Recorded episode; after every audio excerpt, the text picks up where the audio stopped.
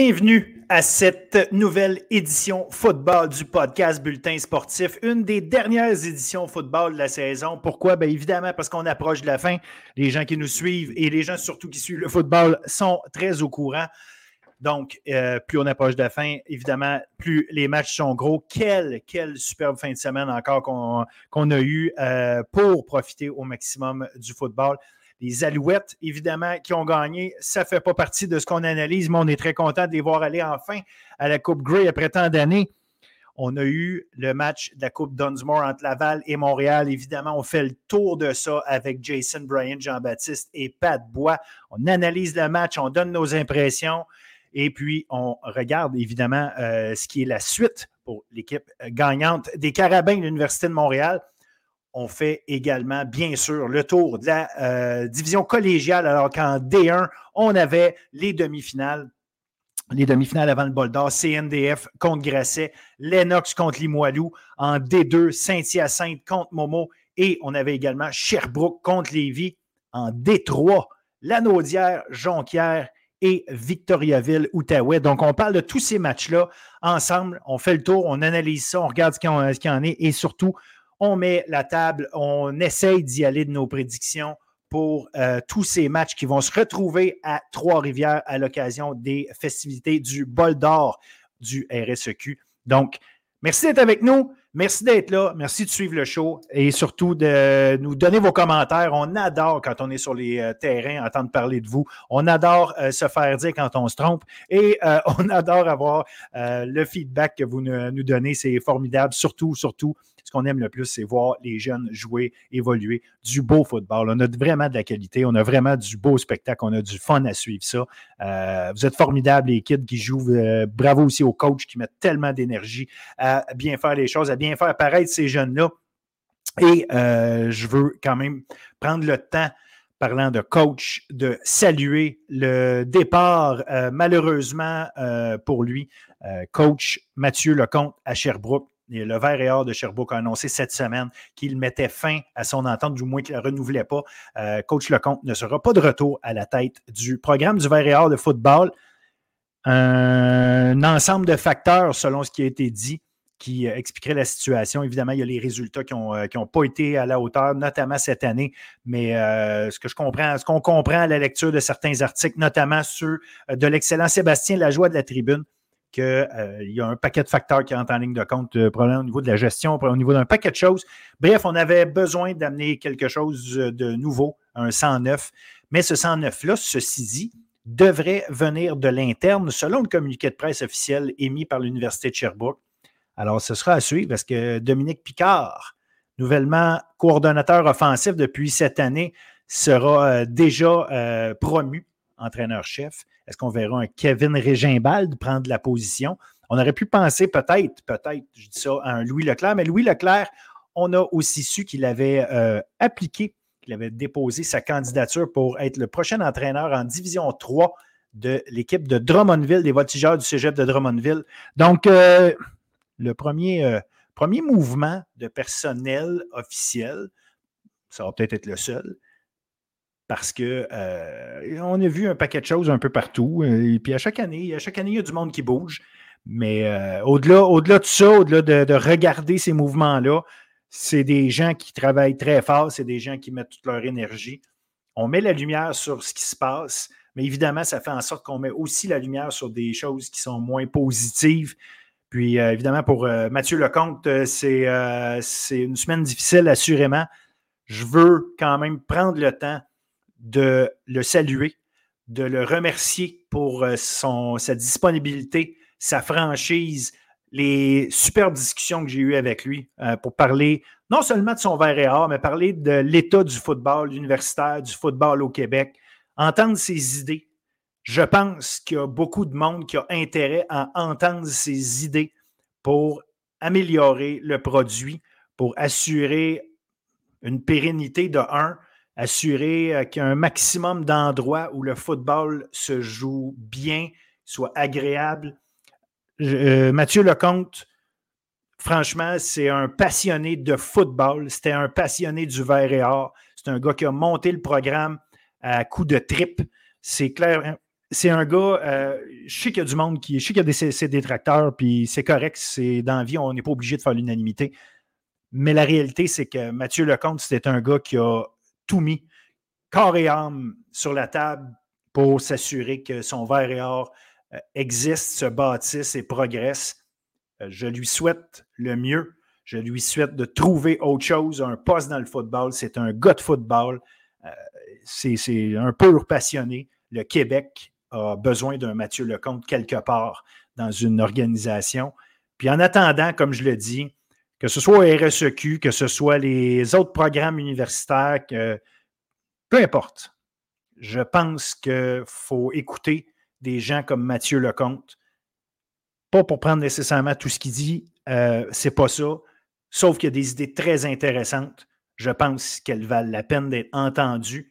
Je pense qu'elles valent la peine surtout d'être euh, débattu, puis euh, qu'on s'en serve pour s'assurer d'améliorer quelque chose qui est déjà bon, mais on ne peut pas s'asseoir sur le fait que c'est bon puis que ça va bien pour penser que ça va durer toujours. Il y a toujours moyen de s'améliorer.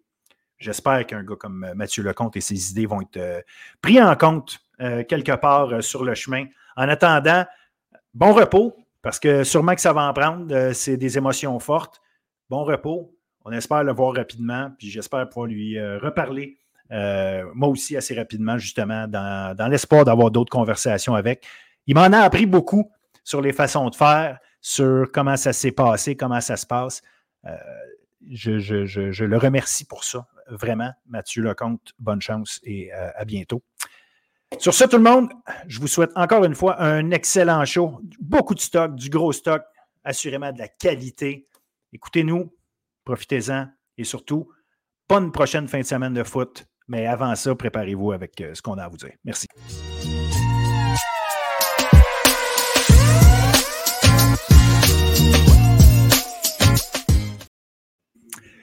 Foot universitaire avec euh, Pat Bois et Jason Brain. Jean-Baptiste, salut les gars. Bonjour Phil, ça va bien? Salut Phil. Oh, ça va très bien. Là, on, est, on peut dire qu'on est dans le crunch de l'année plus que, plus que jamais. On vient d'avoir la fameuse Coupe Dunsmore. Et après euh, dix ans de suite de euh, Montréal-Laval, on peut dire que euh, les deux programmes sont au sommet, ont vraiment au sommet. Les deux ont cinq victoires, cinq défaites parce que Montréal vient de l'emporter contre Laval dans un match ultra défensif, comme on en a vu souvent dans les années. Peut-être que l'année passée, le, match qui avait, on avait eu pas mal de points, puis c'était fini de manière spectaculaire, nous avait euh, donner un, brin d'espoir qu'on allait avoir plus de points. Euh, mais cette année, on est revenu, euh, on est revenu à ce qu'on a vu souvent dans le passé, c'est-à-dire des matchs qui se jouent sur des, micro-détails. Félicitations aux deux défensives, deux défensives qui étaient en pleine possession de leurs moyens. Heureusement aussi, deux défensives qui, qui étaient en santé.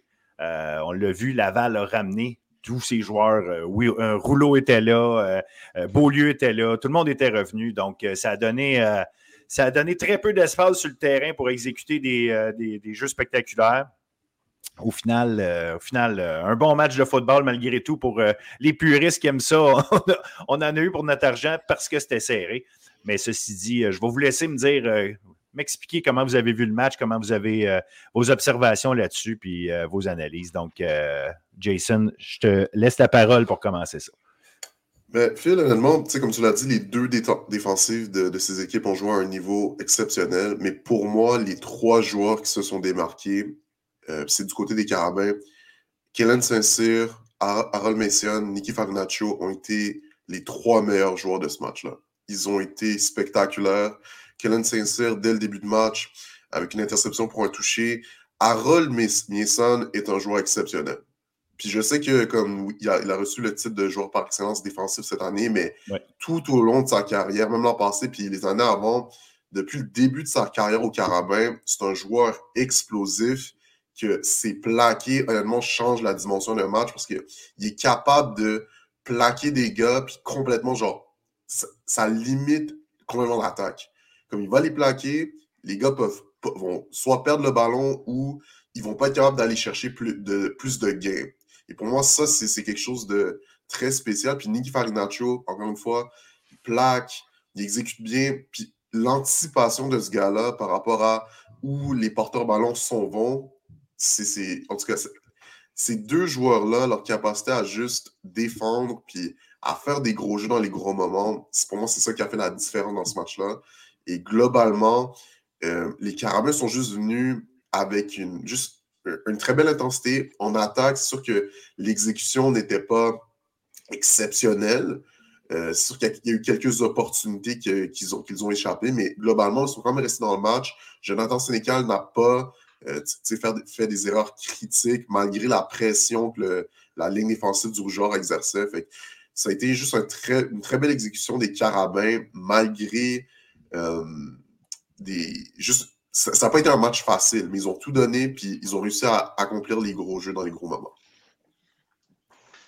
Je pense que Jason résume ça vraiment bien. Je n'ai pas grand, beaucoup de choses à rajouter, mais c'est sûr que Harold c'est la définition d'un marteau. Là. Un gars qui a une présence intimidante sur, euh, sur, le terrain. C'est vraiment le fun à voir. Euh, moi, je trouve qu'au niveau défensif, ces deux équipes étaient vraiment dans la tête des compteurs offensifs adverses. On a vu qu'au quatrième quart, euh, Jonathan Sénécal a eu un petit peu plus de. réussi à, faire des jeux à des moments, puis c'est Carl Chabot a joué une grosse game. Euh, offensivement pour Laval, Arnaud, était, je pense qu'il a perdu un petit peu ses moyens. Il était, il avait aucune solution. Le Rougeur ne gagnait pas ses, ses match-ups un contre un homme à homme. Montréal joue beaucoup d'hommes à homme le match. Puis les, les, gars de Laval ne gagnaient pas leur match-up en un. C'est une domination complète de la tertiaire euh, des, euh, des Carabins à ce niveau-là. Donc, c'est la meilleure équipe à gagner. Puis je pense qu'on peut tourner la page puis aller aux prochaines étapes. Laval a quand même euh, limité Montréal à 24 minutes ou à peu près de temps de jeu. je vais y aller. Euh, ouais, 25-26 minutes, excusez. 25-26 minutes. Euh, Laval s'est ramassé avec le ballon 34-35 minutes. Montréal, 12 premiers essais seulement. Laval, 18. Là, c'est pas comme. C'était non plus une quantité incroyable. Mais. Je suis curieux de savoir à quel point Montréal, est-ce que c'est parce que là, on affrontait l'équipe A1 de, Laval? Parce que oui, on, a joué un match impeccable en défensive. Oui, on gagne la partie. Euh, oui, effectivement, la meilleure équipe sur le terrain. Mais ça reste qu'on n'a pas été capable de faire grand-chose. On n'a pas opéré là, à Montréal. On n'a pas, euh, pas réussi à faire des, séquences offensives euh, soutenues régulièrement. On va parler tantôt de, la suite, mais est-ce qu'il y a un élément en particulier qui a causé ça? Est-ce que c'est vraiment l'excellence euh, du Rouge et Or? et malgré cette excellence-là, euh, qu'est-ce que Montréal n'a pas réussi à faire offensivement pour, euh, pour générer un peu plus? Moi, je, cible peut-être le jeu au sol, qui n'a pas amené grand-chose, mais est-ce que c'est le fait que ces rouleaux étaient revenus, que tout simplement on a tout bloqué, ou il y, a quelque chose qui manquait? Qu'est-ce qui faisait qu'on on n'arrivait pas là, à... Je pense que c'était probablement le, le, moins bon match de la ligne offensive des Carabins qu'on ait vu en fait, depuis le début de la saison. Je trouve que peut-être l'exécution au niveau de, des blocs euh, puis de la protection n'était pas à, à, son meilleur niveau. Et pour moi, c'est ça qui a causé, qui a juste limité le jeu au sol euh, des, Carabins. les porteurs de ballon ont fait qu'est-ce qu'ils ont pu, mais quand tu as du mal à bloquer, à exercer de la pression, repousser la ligne défensive pour créer de l'espace, c'est très difficile de t'affirmer au sol. Et je pense que globalement, les, le Rougeur a juste fait une très bonne job de juste contenir Jonathan Sénécal. Ils ne l'ont pas laissé courir partout. Euh, quand c'était le temps de le plaquer, ils l'ont plaqué. Euh, il y avait très peu d'opportunités. Ils sont restés en couverture. Les... Puis ça aussi, l'affaire, le travail de, du Rougeur au niveau de juste la, couverture de passe. Puis, il y avait beaucoup de passes rabattues. Euh, ils, restaient proches de leur gars. Ils faisaient les plaquer quand c'était le temps. Euh, la ligne défensive euh, réussissait à mettre de la pression. Au final, juste la cohésion puis le, travail de, Glenn Constantin puis, de, son staff défensif au niveau de la préparation du match, on dirait qu'ils savaient c'était quoi les tendances des Carabins, ils savaient qu'est-ce qu'ils allaient faire, ils n'étaient pas surpris et les joueurs ont exécuté le, plan de match à un haut niveau. Pour moi, c'est ça qui a expliqué. Mais c'est sûr que du côté des Carabins, pour la suite des choses, ça va vraiment être important de réaffirmer le jeu au sol. Parce qu'au courant de la saison, au, début de la saison, ils avaient un bon jeu au sol, puis, ah, c'était vraiment un truc de porteur de ballon par comité. Puis j'ai trouvé qu'au fil du temps, ils ont quand même perdu ce côté dynamique-là de leur attaque. Et c'est Sénécal qui a un peu plus pris le, relais euh, avec le jeu au sol. Fait que ça va être vraiment important qu'ils réussissent à se réaffirmer, trouver des manières créatives de, faire, de, de, courir le ballon. Parce qu'Alassane Diouf n'était pas là. Hein? Alassane Diouf, qui est leur euh, garde sur l'équipe d'étoiles, c'est pas lui qui a parti le match, c'est Levac qui est le bloqueur à gauche qui est rentré euh, comme garde à gauche. Fait que tu parlais de cohésion, c'est peut-être le moins bon match euh, de la ligne offensive. Il y a peut-être une clé pour, comprendre peut-être qu'est-ce qui aurait pu se passer. ça n'enlève absolument rien au, Rouge et Or, là, mais je veux juste dire que pour Montréal, manquer à Diouf, qui est vraiment, vraiment un très, très, très solide joueur.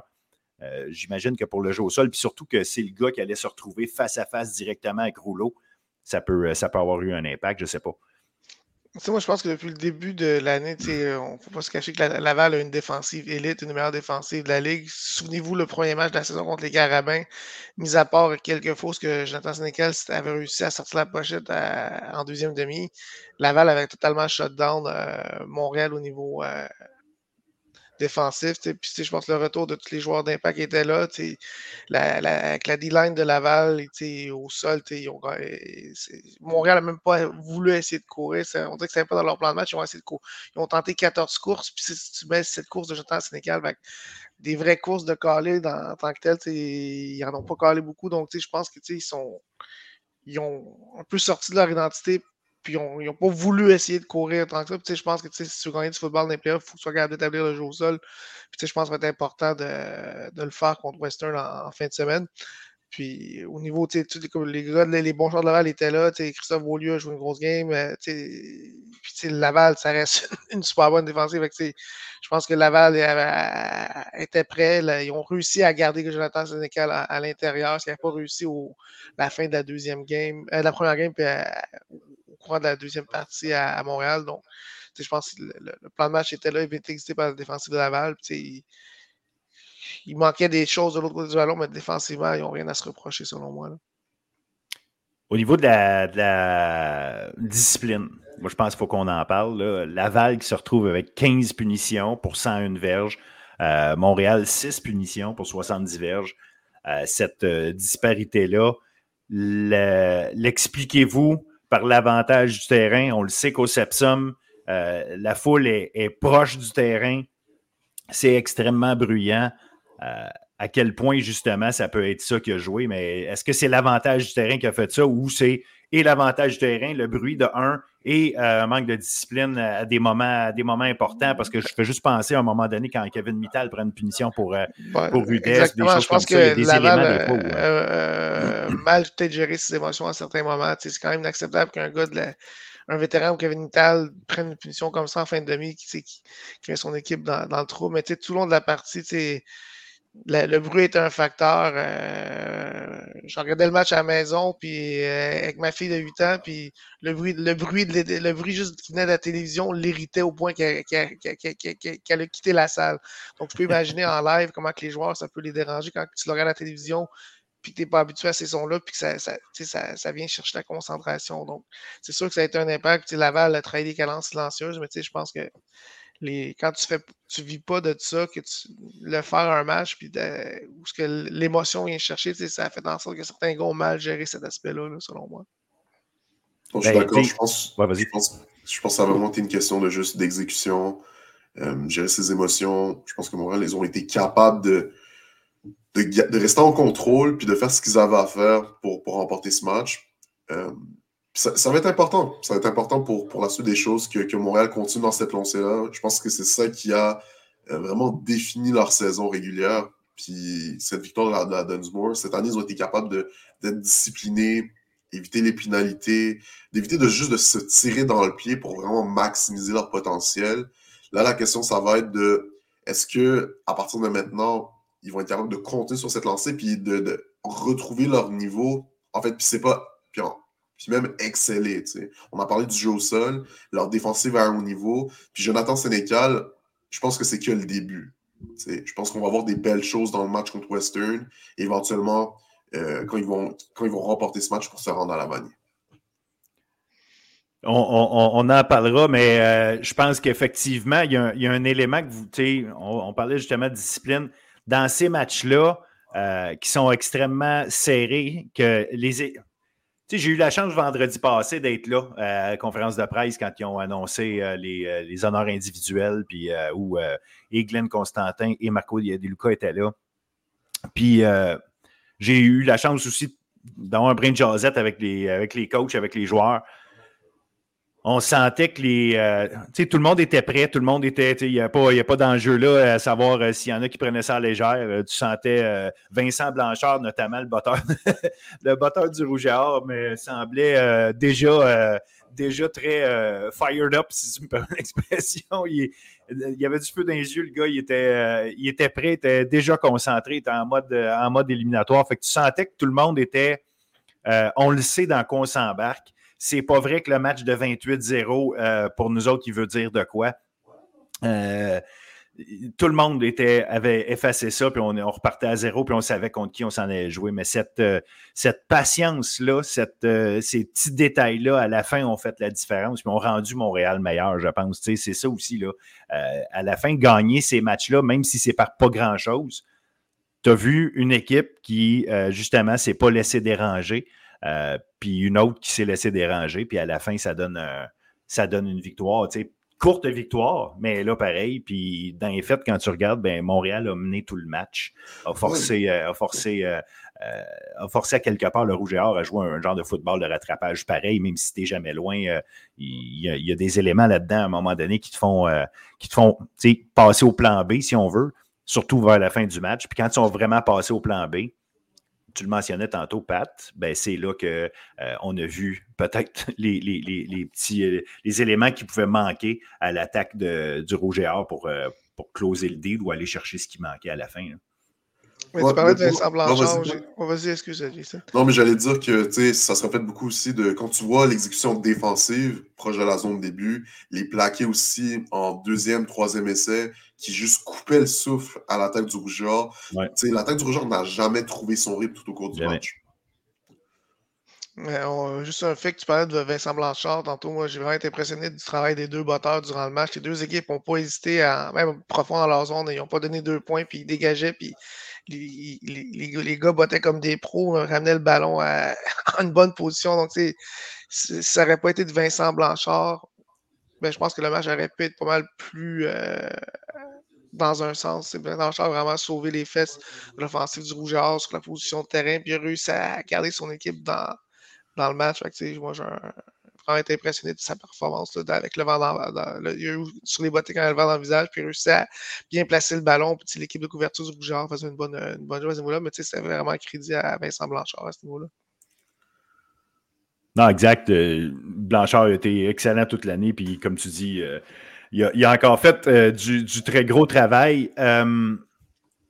Est-ce que, je ne sais pas si on veut prendre le temps d'aller là tant que ça, mais à quel point ce qu'on a vu d'Arnaud Desjardins dans la saison, puis je sais qu'il a été blessé, mais à la fin, quand on, me dit, quand on nous dit euh, non, non, il est revenu, il est à 100% il est correct, quand on le voit justement euh, reprendre le, arriver dans ce match-là, est-ce que c'est possible qu'on on challenge sa position l'an prochain? Est-ce que c'est possible? Est-ce qu'il y a quelque chose dans sa façon dont il a géré les choses ou vraiment c'est une question de blessure, c'est une question de, qualité de la défense de Montréal? en passant, j'adore la défense de Montréal. Là, je vais être un fan fini de ce groupe-là longtemps. Mais euh, Arnaud Desjardins, a-t-il fait le mieux qu'il était capable de faire à ce moment-là? Puis c'est-tu la défense de Montréal qui l'a empêché de faire mieux? Ou euh, Arnaud Desjardins a eu de la misère un petit peu toute l'année, puis c'était juste la, conclusion d'une saison un peu difficile pour lui.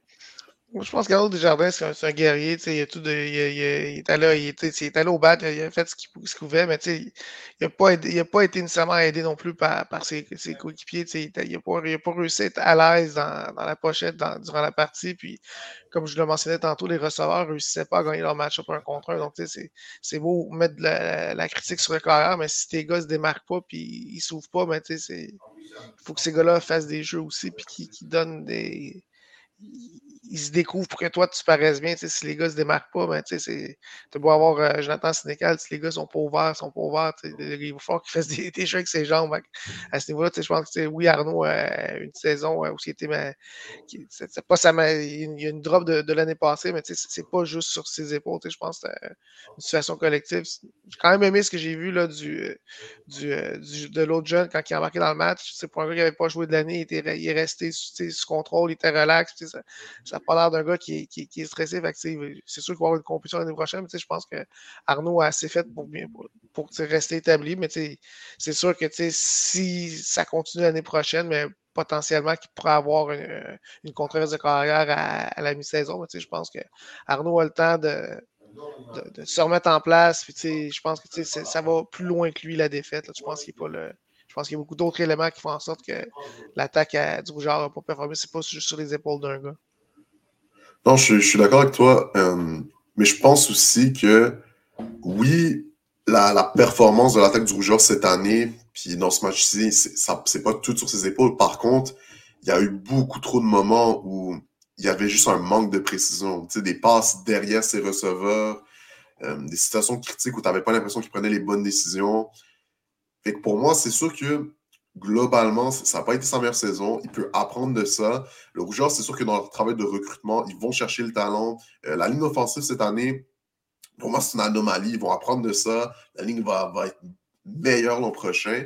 Mais pour Arnaud, ça va être important de, continuer de progresser. Je pense qu'il peut se reposer sur ses lauriers. Il ne peut pas être satisfait de sa performance. Il y a des choses à aller chercher. Il peut continuer de travailler.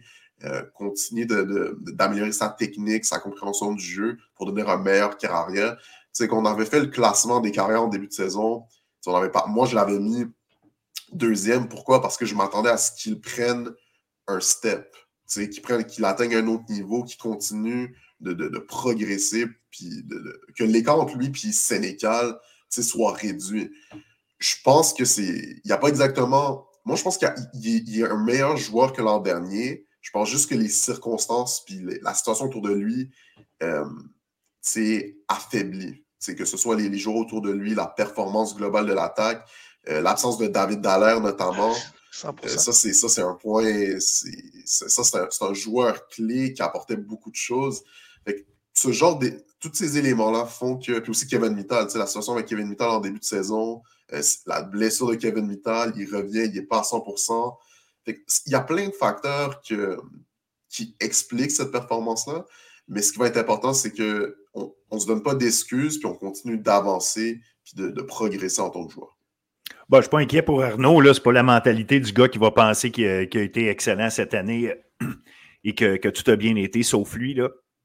Euh, dans le sens que tout a bien été euh, de son côté, puis que la faute est sur les autres. Ce n'est pas, pas le genre de, personne qui est là. De toute façon, je ne pense pas que tu deviennes euh, corps arrière partant du rouge et or dans vie en étant quelqu'un qui se, qui se satisfait de, de, performances ordinaires. Ce n'est pas, euh, pas ça, encore moins de défaites, mais euh, que je ne suis, pas inquiet de ce côté-là. Arnaud, c'est un gars qui est très intelligent, qui sait exactement où est-ce qu'il en est. Là, fait que c'est pas, euh, pas cet aspect-là. C'est vraiment juste, à un moment donné, tu es, qui tu es, là, puis c'est bien correct. C'est juste que je me demandais puis je me demandais parce que aussi, il y a des réactions, déjà, je comprends qu'ils sont à chaud, mais il y a eu des réactions euh, pendant tout au long de l'année de la part des, fans qui suivent. Et, et euh, puis il y a aussi le fait que justement, il y a des gens qui se posent la question à savoir euh, est-ce que tu peux battre Montréal dans ce cas-ci avec, avec Arnaud ou tu sais, puis.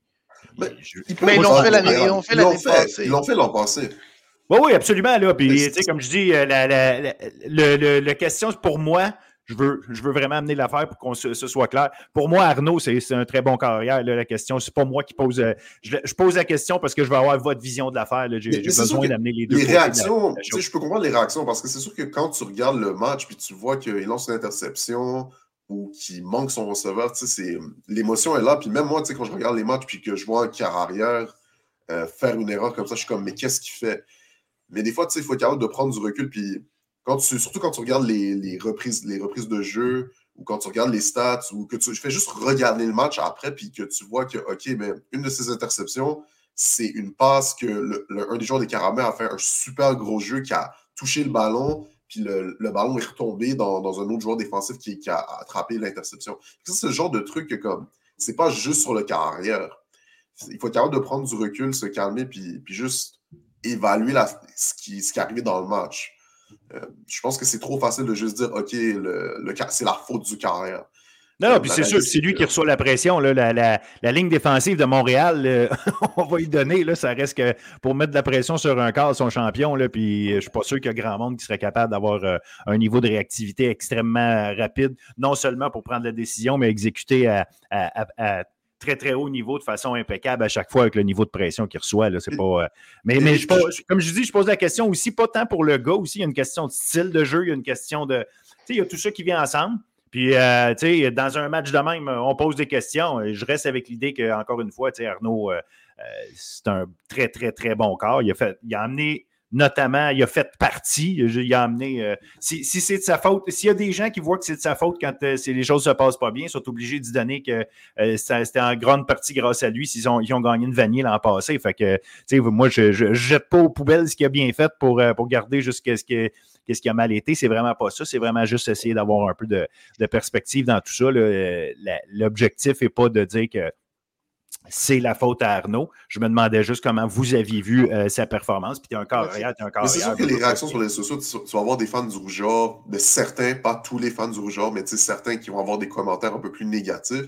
Mais la réalité, c'est que de leur perspective, ils sont tellement habitués à gagner que quand c'est l'année où ils ne vont pas à la vanille, c'est comme c'est la fin du monde. Mais la réalité, c'est que c'est comme les fans des Patriots en, ligne qui en ce moment, les, les Patriots dans la NFL sont mauvais tu vois les réactions qui sont à chaud, mais la réalité, c'est que les, les, Patriots, pendant des deux décennies, ils ont dominé. Fait que là, les, partisans ne sont pas habitués à voir leur équipe un, peu plus souffrir. Je, je confirme que dans RSEQ, je trouve que euh, Arnaud, c'est un bien meilleur que, dans, que Mac Jones est dans la NFL. Là, ça, on va un autre débat. Là. Mais pour revenir à Arnaud, ça, en tant que pour avoir coaché des offensives, coaché des carrières, c'est pas facile quand tu changes de ressort à, toutes les semaines, tu crées une synergie et un timing avec.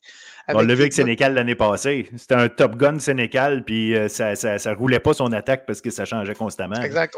ça, ça, a changé de semaine en semaine. C'était jamais le même 5 receveurs qui jouaient de, semaine en semaine. C'est pas facile. Puis, je n'ai parlé toute l'année, mais David Dallas, ça a fait super mal. C'est une position qui est un petit peu clé dans l'attaque du Rougeur. Ça date d'Anthony Auclair. Donc, d'avoir un, un, joueur hybride que tu peux mettre dans des match-ups. Euh, contre les receveurs, contre les lignes défensives, contre les, linebackers, mais tu sais, ça, ça, ça ouvre tellement le jeu pour le reste de l'attaque du Rouge et que de ne pas avoir cet élément-là avec euh, dans leur offensive cette année, tu sais, ça, ils ont eu la difficulté, je pense, à, s'ajuster à ce niveau-là. Tu sais, il leur manquait une partie de leur identité toute l'année.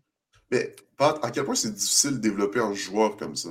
Parce que si c'est une partie de leur identité si importante que ça, est-ce qu'ils n'ont pas été capables de développer, de trouver? Ben, je pense qu'il y avait peut-être certains éléments qui, qui, croyaient avoir trouvé qui n'ont pas, pas joué de l'année à cause de ben certaines blessures. Donc, ça va être à ce niveau-là, dans, le recrutement et dans la saison de s'assurer d'avoir ces éléments-là ou, ou d'ajuster leur attaque en, conséquence. Mais on le voyait que il manquait quelque chose. Puis, Arnaud, euh, c'est le genre de gars que, qui a toujours joué avec ce genre de joueur-là quand il est au Montréal. Il y avait un joueur comme Yuri Gauthier qui est un joueur hybride, mais Yuri Gauthier, il n'était pas là cette année, il n'était pas éligible, mais c'est le genre de joueur que, que dans, dans, le style d'attaque du Rougeard qui était comme super utile. les blessures ont fait en sorte que c'est. Puis les situations ont fait en sorte que ces gars-là n'étaient pas là cette année. Donc, probablement que je peux te garantir que dans le recrutement, les gars qui, sont, qui ont, qui ont cet, aspect-là, ben, ils vont tirer à fond dessus cette année. C'est important d'aller en, chercher des joueurs comme ça dans, leur attaque ou, comme je disais, de s'ajuster, de changer un peu leur fusil d'épaule, puis s'ajuster puis aller vers d'autres choses. Mais présentement, ça a été un manque. Je pense que c'est un manque qu'il faut qu'ils compte durant la saison. Moi. Ben, ça va être à voir parce qu'effectivement, euh, avec les années, ils en ont formé. Euh, euh, oui, Yuri Gauthier, puis euh, j'oublie le nom du gars qui, qui, a, été blessé, désolé à lui. mais mais il y a lui, mais on a vu William Tremblay. qui, faisait les, les, situations de, de court gain sur des troisième et un à aller chercher. Mais William Tremblay, c'est un ancien carrière qui est devenu secondaire à Rimouski, qui a gagné joueur par excellence là. Est-ce que c'est un gars qui a assez de mains pour euh, devenir un gars hybride comme ça? Euh, parce qu'on le sait, là, David Dallaire, c'était un secondaire qu'on a transformé euh, pour ça. en tout cas, il y, a des gars sûrement là, qui. qui je ne suis pas inquiet, Laval va, essayer de trouver le, la perle rare pour ça. Mais tu ne retrouveras pas demain des gars nécessairement du niveau de, ah, euh, de David Dallaire. Les David Dallaire et les Antonio Class, ça ne traîne pas à tous les coins de rue non plus. Là. Les Laval, ils choyaient d'avoir des anomalies comme ça dans leur offensive. Ben, c'est ça. Auclair, il joue, dans, il, joue, il a joué dans la NFL, c'est pas rien. Puis David Dallaire, à sa première année, il a fait l'équipe à, Montréal, euh, ce qui n'est pas toujours le cas là, non plus pour un gars qui vient d'être repêché. Fait que ça, ça montre la qualité d'athlètes qu'ils sont. Exact. Euh, Ceci dit, on va quand même euh, féliciter euh, le Rouge et Or pour, euh, sa saison. Ça reste que c'est fini pour eux autres. C'est fini aussi pour certains joueurs, puis je veux en profiter pour saluer Jean-Luc Lavallée, le père de Maxime Lavallée. on l'a vu un petit peu sur les, beaucoup sur les réseaux sociaux avec les années. on l'a vu aussi, il y a eu des reportages par des, des, des reporters de la région de Québec parce que Jean-Luc, le père de Maxime, de Gatineau et va voir tous les matchs de son fils depuis toujours. Donc, euh, c'est une fin de carrière euh, pour euh, Maxime Lavallée et pour d'autres, évidemment, mais fin de carrière pour Maxime, puis fin de carrière de parents de, joueurs étudiants. Peut-être qu'ils vont continuer sa carrière comme joueur professionnel, ça va être à suivre, mais Maxime Lavallée, quand même, qui aura marqué son, passage avec le Rouge et Or, puis un salut, comme je disais, à son père, avec qui on a des bonnes conversations. Western, parce que le prochain step, c'est ça, c'est pas fini. La Dunsmore en soi au Québec, ça règle la question. On a notre euh, state champion qui est faite, mais euh, maintenant, il faut passer à l'autre étape. Western, qui est systématiquement, euh, c'est le Rouge et Or les Carabins au Québec, c'est les gros programmes. Mais Western, ça fait partie ou c'est le gros programme en Ontario. Western, aucune défaite cette année. Euh, par contre, on a eu, euh, eu quelques matchs, euh, serrés. Ils n'ont pas, pas nécessairement passé la gratte, comme il aurait utilisé comme expression Kevin Mittal. N'a pas nécessairement passé la gratte avec autant de puissance que par d'autres années. les matchs ont été serrés souvent. pour les gens qui ne connaissent pas du tout Western, on s'attend à quel genre d'équipe, Pat?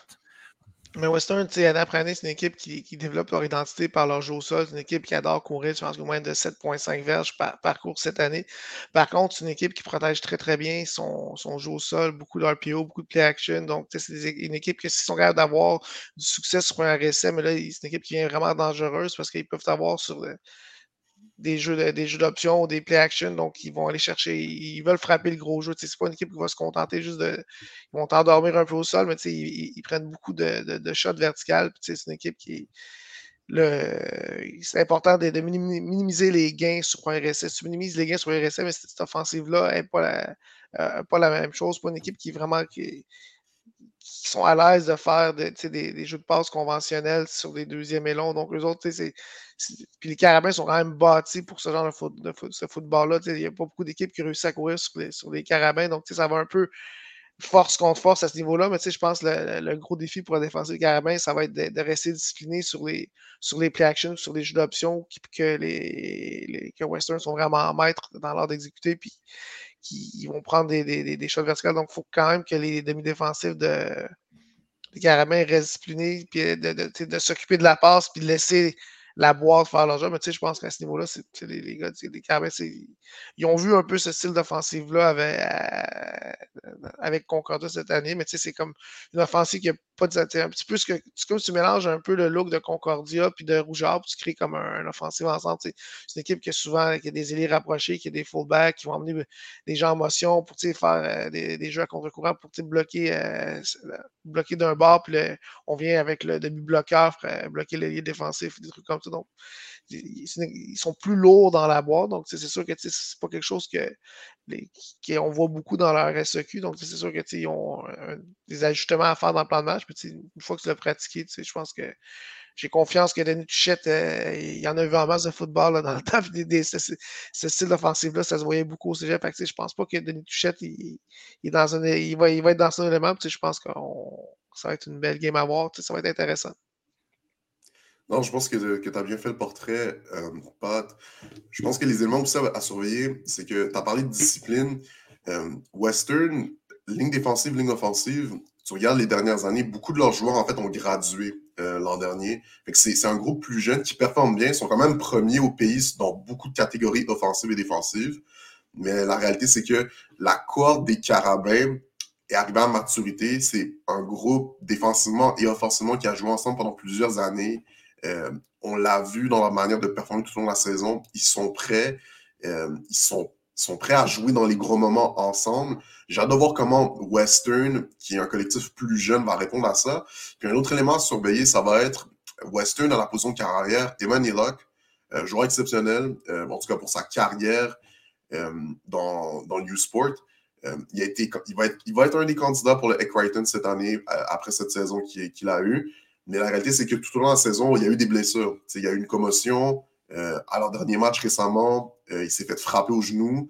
Euh, on s'attend à ce qu'il joue, mais la réalité, c'est qu'il va sûrement avoir un harnais, un bracelet à son genou, peu importe, pour le supporter. Est-ce qu'il va être en santé? Est-ce que cette blessure-là va limiter sa mobilité et l'empêcher d'être à 100%? C'est quelque chose d'intéressant à voir pour l'attaque de Western.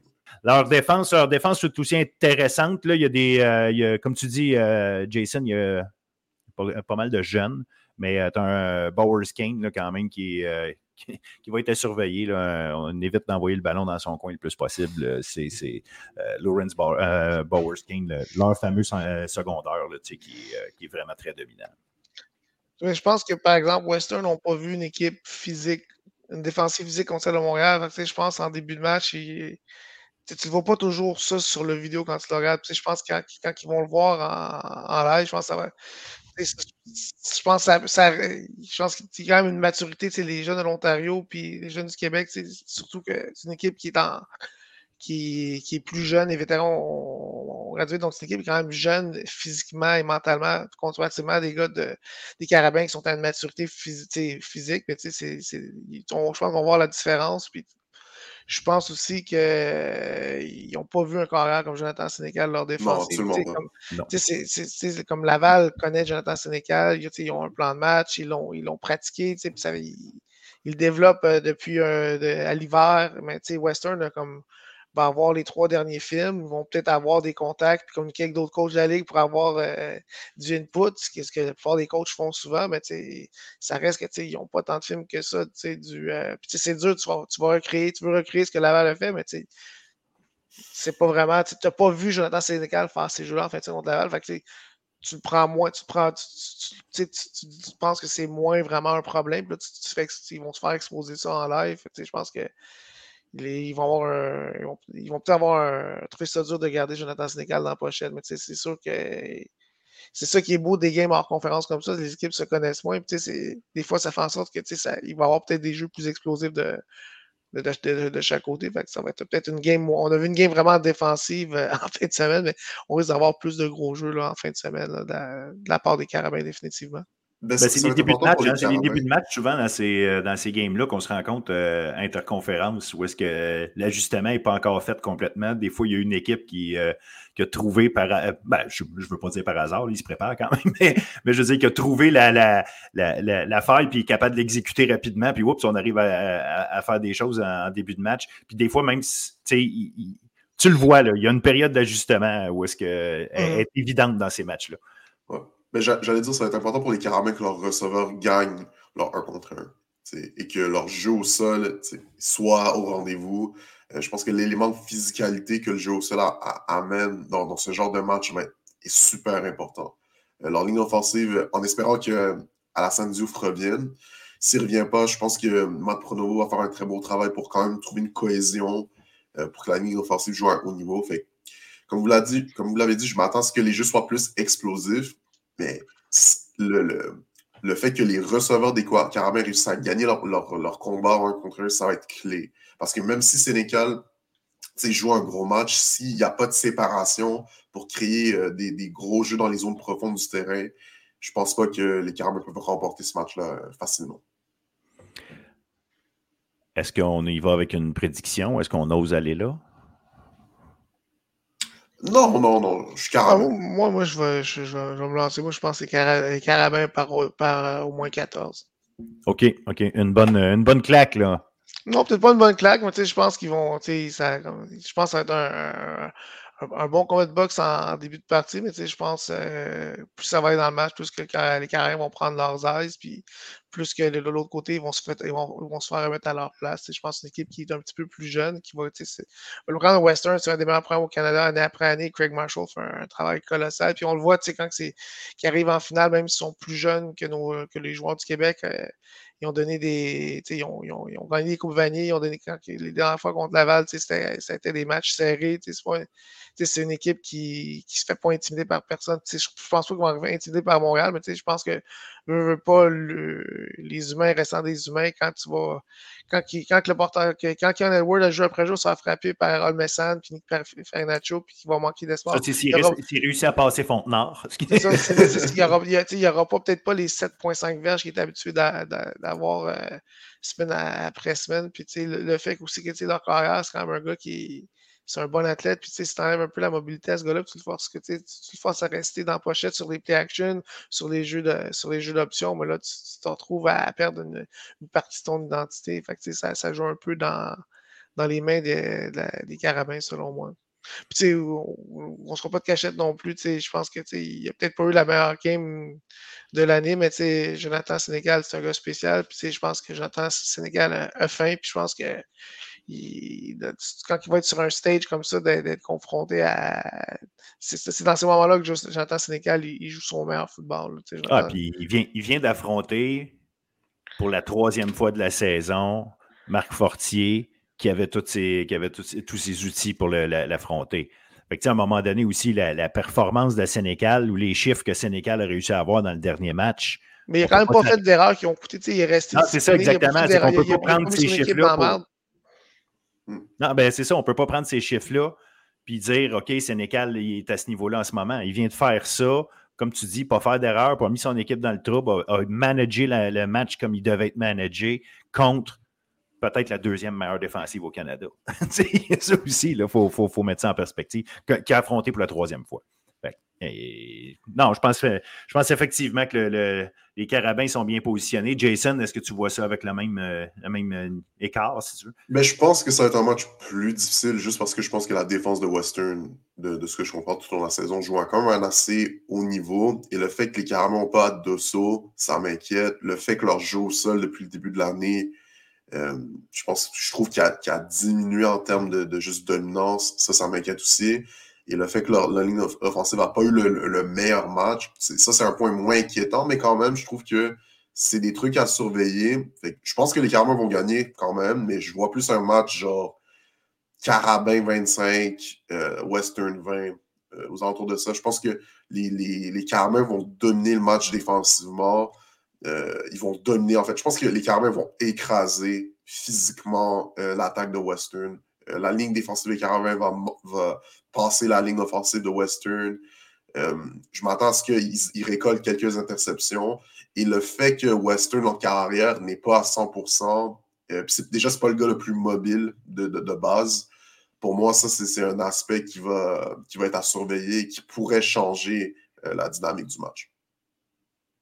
Excellent. Fait que je pense que ça met euh, pas mal la table. On a fait une bonne analyse du, euh, match de Coupe Dunsmore. Euh, on, met la table on a mis la table pour la, Western. Fait que là, le monde a juste à, profiter.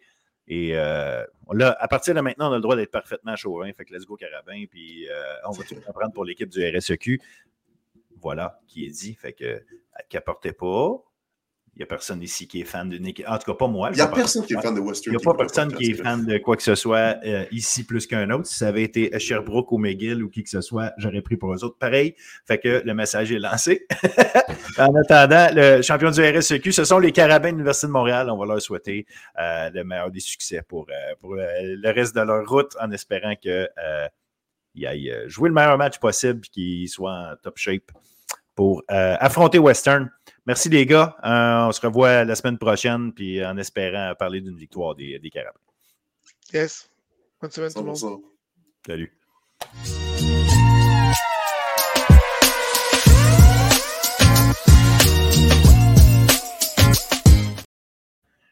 Foot collégial, on avait les euh, demi-finales D1, D2, D3. On en parle avec Marc Gagnon, William Julien. Salut les gars.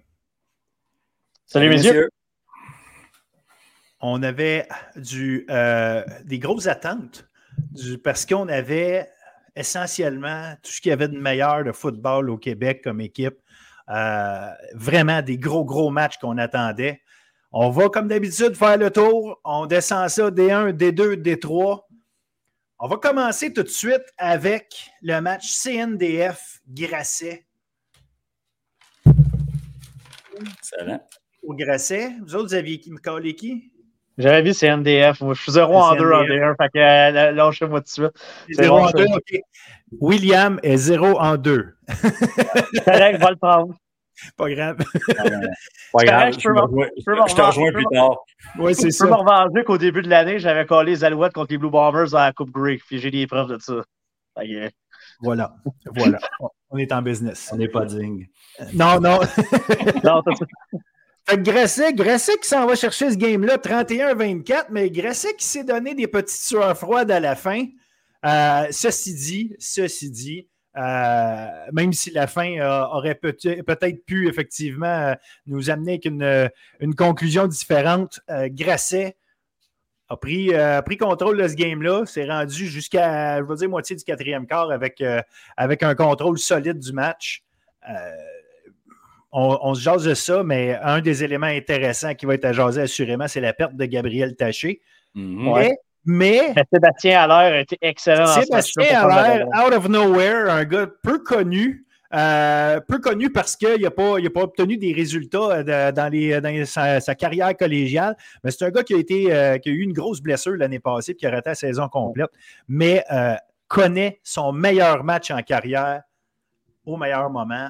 Donc, écoute, euh, un, élément clé dans la victoire de, dans victoire de Grasset. Je vous laisse me, dire comment vous avez vu ça de votre côté. Marc, vas-y donc.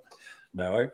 Euh, ben, c'est le fun pour euh, l'air. Ben, next man up, euh, malheureusement, c'est ça. Gabriel Taché, ça a l'air assez sérieux. Là. En tout cas, on n'a pas eu d'autres nouvelles, mais en tout cas, selon les images qu'on a vues, ça va l'air sérieux. Je pense pas qu'il va être là. Surtout que le match est vendredi soir. Là, je pense pas qu'il va être là. J'ai des gros doutes. Ça tenait la main, le poignet. Là, je ne sais pas lequel des deux. Ça avait l'air d'être le poignet, mais bon, rendu là, c'est quoi exactement? L'avant-bras, peut-être, ça peut être cassé, je ne sais pas, là, mais visiblement, comme tu dis, très, très, très mal en point. Puis euh, pas revenu du match. Donc. Euh, là, on a pris notre distance. J'ai trouvé c'est la dernière drive de la fin du deuxième quart.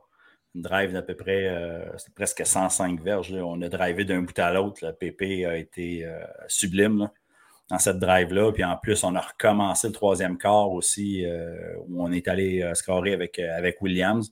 À ce moment-là, ça tombait 24 à 7. Honnêtement, on a eu un beau match. C'est sûr que vers la fin, euh, euh, Notre-Dame s'est battue avec l'énergie du désespoir. On, a, euh, on, a, voulu revenir dans le match. On a fait des beaux. bon, on a, bien failli réussir aussi. Je pense qu'on a fait un onside kick à un moment donné qu'on a réussi à recouvrir là, de mémoire. Fait que non, on a eu un beau match. a été balancé aussi. On a porté la balle assez avec Linda Saint-Pierre pour garder le, le, jeu au sol honnête. sinon, ben non, gros jeu des receveurs de passe. Oui, l'air, Williams, évidemment, avec deux touchés là, euh, qui étaient là pas mal. Fait que, euh, non, un beau match. Euh, défensivement aussi, Niago est allé. on l'a vu, en particulier sur une drive. on a fait, deux sacs. Deux sacs. Deux pics aussi. il y a eu deux pics. un de Al Mesber, le 32, le sideline de toute beauté puis un autre aussi de Geiger ou Giga, je ne sais pas trop. Euh. Ouais, mais celui-là, euh, tu sais, euh, faut, faut, faut, faut, faut, Celui de, de, de Giger, là, dans, dans Jigger ou Geiger ou whatever. Je, désolé à lui pour la prononciation. Il y aura bien quelqu'un qui va nous, nous, nous, remettre, nous, nous, expliquer comment on devrait, comment devrait l'appeler. Mais une interception importante parce que CNDF à ce moment-là, ça en allait, ça en allait marquer, puis c'est dans la zone début. Là, fait que mm-hmm. ça, c'était majeur. Puis ce que j'ai moins aimé aussi du côté de défensivement, Notre-Dame, on n'a pas créé grand-chose. Euh, on n'a pas vu beaucoup euh, Steve Bolo, on n'a pas vu beaucoup Gosselin non plus. Euh, je ne sais pas, ils ont été peut-être un peu timides. C'était peut-être pas le bon moment de l'être.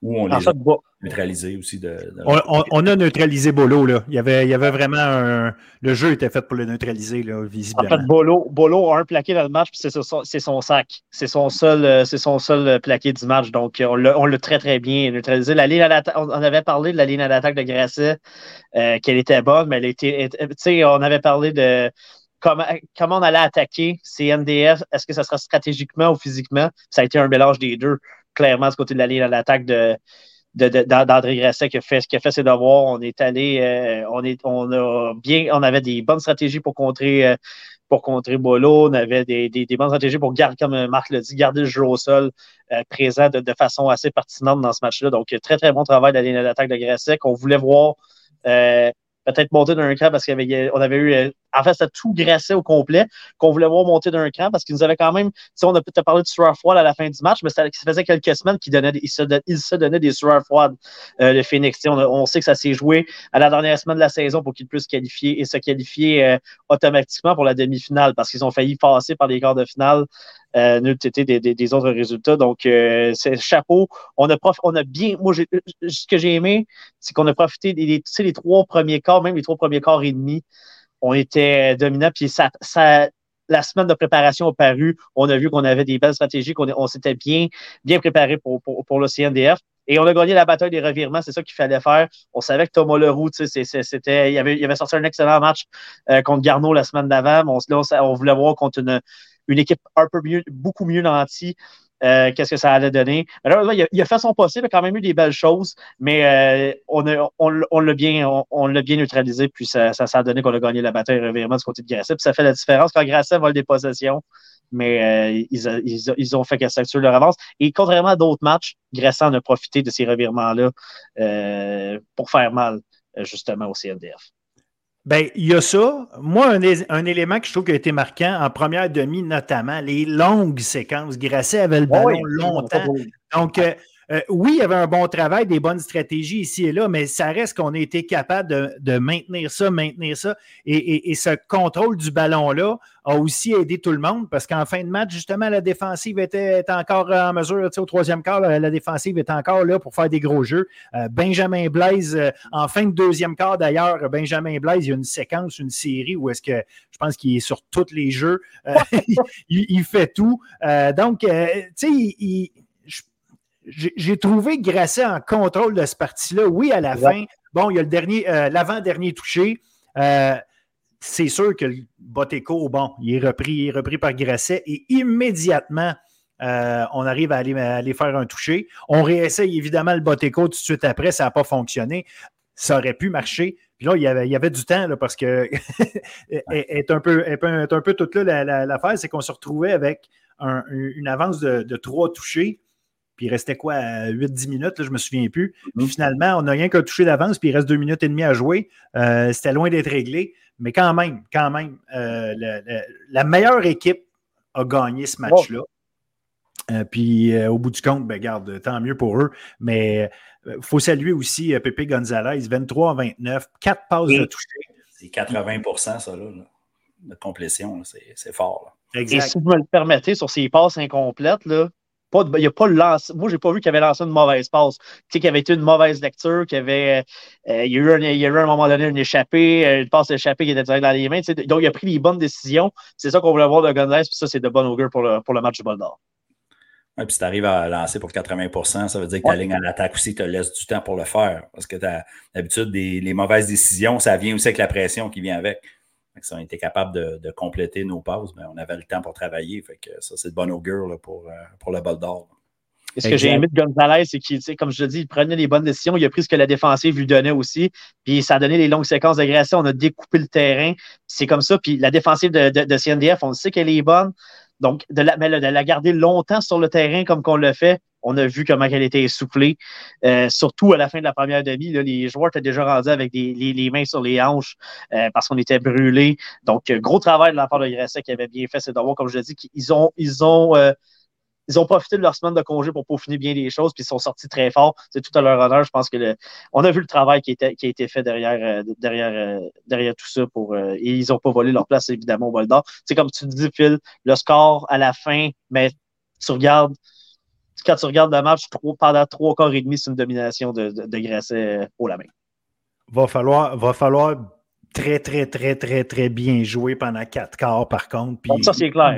Grasset, puis on en reparlera évidemment tantôt, mais Grasset a fait ça un peu trop souvent cette année, des, des, des, des petits let-downs, puis tu vois que, tu sais, je comprends que là, c'est la fin du match et tout, mais tu sais, ça aurait pu coûter. Ça aurait pu coûter. Puis la différence dans ce fois-ci, c'est que souvent, euh, cette année, les let-downs, on les voyait en attaque. Ou est-ce qu'on était une période, on dirait qu'il y avait une, léthargie à un moment donné en attaque pendant le match, puis on finissait par se relever.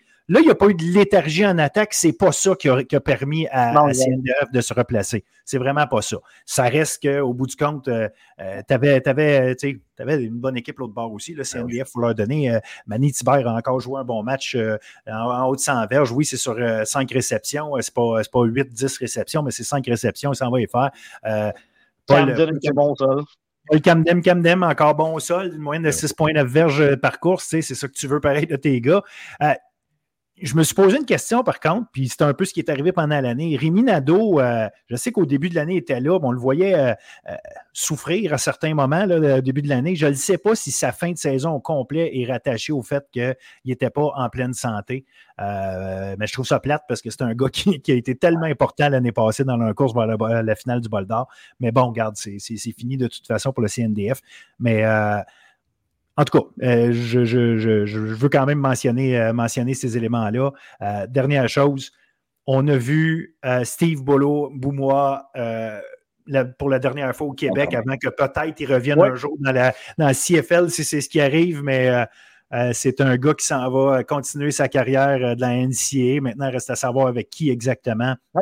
Mais euh, euh, une, saison, une saison qui était à voir. Il y a, des matchs où il n'y a pas eu euh, autant de chiffres, puis je pense en est un justement, mm-hmm. mais il a obligé toutes, toutes, les équipes à, fonctionner en fonction de lui, de, planifier en fonction de lui.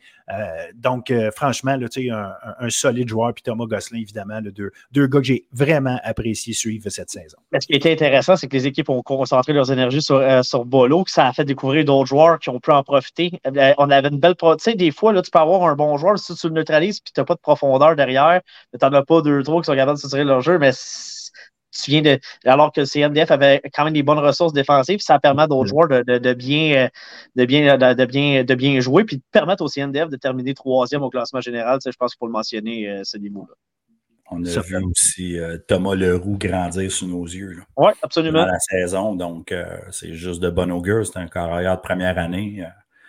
Moi, j'ai trouvé qu'il avait démontré du caractère. Tu, la fin, mm. tu regardes la fin de match, là, il a démontré du caractère, il a montré que lui, il savait. du côté de CNDF, on s'est dit peut-être qu'on ne gagnera pas le match, mais au moins, on va commencer à préparer quelque chose pour l'an prochain. Puis euh, je pense que la dernière séquence de Leroux, ça montre que le, jeune a beaucoup de caractère. Puis c'est de bon augure pour, pour Marc-André Dion et sa troupe euh, du côté de CNDF. Je pense qu'on est on a trouvé notre corps arrière pour euh, l'an prochain. c'est assez clair de un. Puis ce qui est le fun quand tu vois ça, c'est que le talent, on le savait. Le gars était connu, c'est pas ça l'enjeu. C'est de voir la confiance qui se gagne. Puis tu l'as dit, on l'a vu grandir pendant la saison. C'est grandir, c'est prendre confiance. Puis à un moment donné, cette confiance-là fait que tu essaies des choses, tu joues, mais tu sais, euh, c'est tout le temps euh, prochain jeu, prochain jeu. Puis quand tu vois un gars euh, avoir cette, cette mentalité-là, c'est là, qu'on le voit faire des, belles choses. J'ai vraiment hâte de le voir l'année prochaine. continuer avec cette équipe-là. Deuxième demi-finale, les boys. Et là, c'était celui que j'avais. vraiment, vraiment hautement hésité. Je pense que tout le monde avait hésité celui-là. Il, mm-hmm. il, était dur à prédire. Tous les matchs étaient durs à prédire. Mais Champlain-Lanox, contre Limoilou. Limoilou euh, a joué une solide. Limoilou mm. s'en va gagner cette partie-là, 34-23. Franchement, euh, ben, je pense qu'on a vu certains gars de Limoilou, surtout en défensive, qui sont revenus. Il y avait des gars qui avaient été blessés pendant la saison, Xavier Dagenet, euh, Derry, un des deux frères Derry aussi qui avait été blessé. Donc là, on a vu, les deux étaient là, les deux Derry étaient là. Euh, ça a paru parce que Valérie Félix Zacolé euh, a joué une plus grosse que. Euh, on sentait que lui, il avait besoin de, couvrir peut-être plus de choses pendant la saison. Là, il, était, il était à son maximum. Xavier Dagenet, Xavier Dagenet qui a joué comme 4-5 parties dans la saison. il venait de revenir, je pense, le, dernier match de l'année, il était, il était là, mais là, on l'a senti en santé ça fait une sacrée différence dans le tertiaire aussi de ce côté-là. Fait que euh, a joué un très gros match parce qu'ils affrontaient une très grosse équipe qui venait de rincer une autre très bonne équipe. Fait que ça, prenait, ça prenait une préparation top. Une autre équipe qui a utilisé sa semaine de congé euh, à très bon escient. Et on, était, on a couru là, comme ça se peut pas du côté de, de, Limoilou. Ça a été euh, le Joey, euh, le Joey Marcotte Show, là, 181 verges. Jérémy Ouellet qui lance seulement pour 137 verges. Aucune passe de toucher. Tous ses joueurs au sol. Il y a deux touchés au sol. Il a couru pour 73 verges. Donc, euh, on, a utilisé, on a utilisé le jeu au sol. ça pour moi, Limoilou, ça s'est joué dans les tranchées, clairement autant offensivement que défensivement. Ils ont euh, dominé ce niveau de jeu-là. c'est ça qui leur a permis de sortir avec une victoire de 34-23 dans ce match-là, euh, parce qu'ils ont complètement dominé les tranchées. Euh, oui, on donne 100 verges à Momo, mais à part de ça, on ne donne pas. pas donné grand-chose. On a donné 100 verges sur 23 courses. C'est 4,3 verges par course. C'est pas ce qu'on est habitué quand même. Des fois, tu vas voir Momo avoir 100 verges sur 15 courses c'est pas sur, euh, sur 23. Oui, on lui a donné deux touchés, mais je trouve quand même qu'on a été dominant dans les tranchées du côté de, de Limoilou. Puis pour moi, le match est joué là. Puis euh, c'est. comme tu l'as dit, Phil, eux aussi, ils ont utilisé euh, leur semaine de congé. ça n'a pas niaisé. Ça, a été, on était prêts à jouer ce match-là. Puis grosse victoire de, ce côté des Titans qui retournent au bol d'or peut-être pour défendre leur titre. Mm-hmm. ce que j'aime de Limoilou tout le temps, c'est le, le, killer instinct. Ils ont vraiment le, ils ont tout le temps le coup de marteau, le coup d'assommoir au bon moment. Il y a eu deux drives, dans le fond, euh, au deuxième quart qui a fait vraiment mal. Sur un quatrième et un, euh, on a décidé d'y aller avec Momo, euh, qui, on lui strippe la balle. Donc, Limoilou, une belle, position sur le terrain, on va scorer. Puis après ça, la drive, après ça, on est dans le red zone, on lance une balle. Puis là, c'est Vincent Gagné. Je Vincent Gagné, le touché défensif de Vincent la balle, 108 verges. Merci, bonsoir. Ça, c'est des killers pour, lui, il a joué tout un match. Mais surtout, surtout que c'est juste avant la mi-temps, en plus, que gagner. non seulement c'est 21-7, c'est 21-7, tu penses que tu vas aller te placer, tu dis OK, 21-10, 21. dans ta tête, tu t'en vas pour un 21-14, tu dis OK. Non, à la place, ça vire à 28-7, ça change complètement la, complètement le, mindset. J'ai aimé quand même que les Cougars, ils, ils sont, sont, arrivés en deuxième demi. Eux autres, ben, je comprends qu'en même temps, tu n'as rien à perdre, tu n'as pas le droit d'arriver avec une. Et c'est les équipes à les, équipes à coach Jonka sont toujours, toujours résilientes jusqu'à la fin d'un match, peu importe le score. ah, vraiment? en deuxième demi, on s'est battu quand même. Euh, L'Incourt a lancé euh, des belles balles. Il a quand même distribué la balle, sauf que deux interceptions, ce qui n'est ah. vraiment pas son habitude. Là deux interceptions qui a été. Tu as, raison. Tu as raison, mais il a lancé plus, que plus de balles que d'habitude, justement parce que c'est 28-7. Fait que ça, à un moment donné, tu, tu, tu, tu joues avec le feu, tu finis par te brûler, puis c'est la réalité à un moment donné d'une game d'une équipe qui est obligée de, de revenir de l'arrière. Ça, ça, ça, ça n'a pas le choix de, de, de, se passer. Ben, ça n'a pas le choix. Ça a le choix de se passer, mais je veux dire, euh, les, les, les, risques sont beaucoup plus élevés à ce moment-là. Fait que, tu sais, c'est c'est presque évident. J'ai été impressionné pareil par euh, O'Doherty Linko parce que c'est un gars qui n'a pas été utilisé de cette façon-là et il a montré que quand besoin est, il est capable.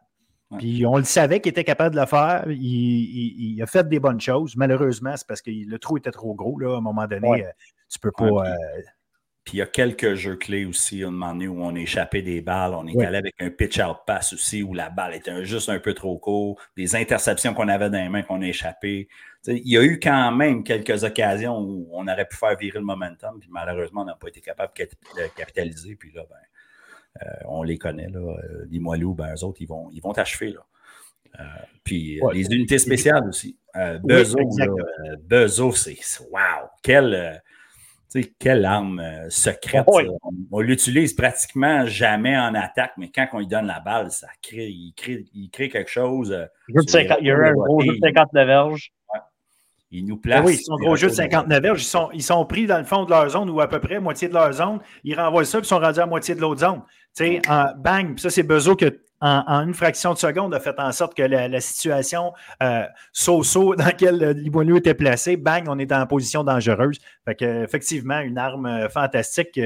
Euh, qui, est sortie au bon moment parce que Bezo, là, surtout, à part évidemment ses unités spéciales, on l'a surtout utilisé comme, comme si on veut, relève à, Marcotte là, comme porteur de ballon pendant la saison. Marcotte, par contre, je vous pose la question, je regardais ça. à la fin du match, sa, cheville gauche bien tapée, je ne le sais pas. Mm-hmm. Sa dernière course a été de 8 verges et demi là, avant qu'il le sorte. Là, fait que je pense qu'il est quand même capable de se promener. Mais il reste que. Euh, j'étais juste curieux de savoir. Des fois, c'est l'adrénaline aussi qui te permet d'être encore, euh, encore euh, dedans. J'espère juste pour lui qu'il va arriver en forme. D'après moi, il va jouer. Là. Je serais bien surpris que ce soit. Non, oui, je pense pas. Mais, mais quand même, mais quand même, c'est un, un, élément là, qui, qui, qui m'a sauté, que, que j'ai remarqué aussi pendant la partie. Mais tu sais, honnêtement, il, est fort, c'est fou. Pas capable. À un contre un, il gagne ses batteurs. C'est pas, pas dur. Tout le temps. Est-ce qu'on avait besoin de l'utiliser 17 fois? Encore, tu sais, la saison est longue. On avait pris le contrôle du match. Là, après ça, c'est peut-être de la gestion aussi. Je sais qu'on a peut-être qu'au niveau de nos, remplaçants, tout ça, on n'a peut-être pas la même étincelle que Marcotte nous amène. Fait que oui, il faut gérer aussi le, nombre de portées aussi, parce qu'on a un autre match à gagner, puis le match est en contrôle. Que... Oui, mais ça reste 17 fois. Ça reste, parce que vu de même, euh, c'est 17 fois lui, mais 13 fois Marcotte. Puis Marcotte, c'est clairement pas tous des jeux, il a besoin de se sauver. Là. Euh, il y a des jeux qui sont clairement, surtout au début du match. au début du match, je ne sais pas si vous vous souvenez, euh, dès la première drive, c'est clairement des jeux où c'est lui qui doit courir avec le ballon, puis c'est dessiné comme ça. Donc, on avait pris la décision que les gars qui allaient avoir le ballon pour gagner ce parti-là, c'est nos deux meilleurs joueurs, c'est nos, euh, nos deux tanks, Ouellet et Marcotte. Puis euh, ça a fonctionné. Ça a vraiment fonctionné. ça, c'est. Euh, regarde, fait que, tu sais, je pense que l'idée, c'est qu'au bout du compte, tu n'as pas, pas fait courir Marcotte 32 fois non plus. Là, tu lui as donné 17 fois.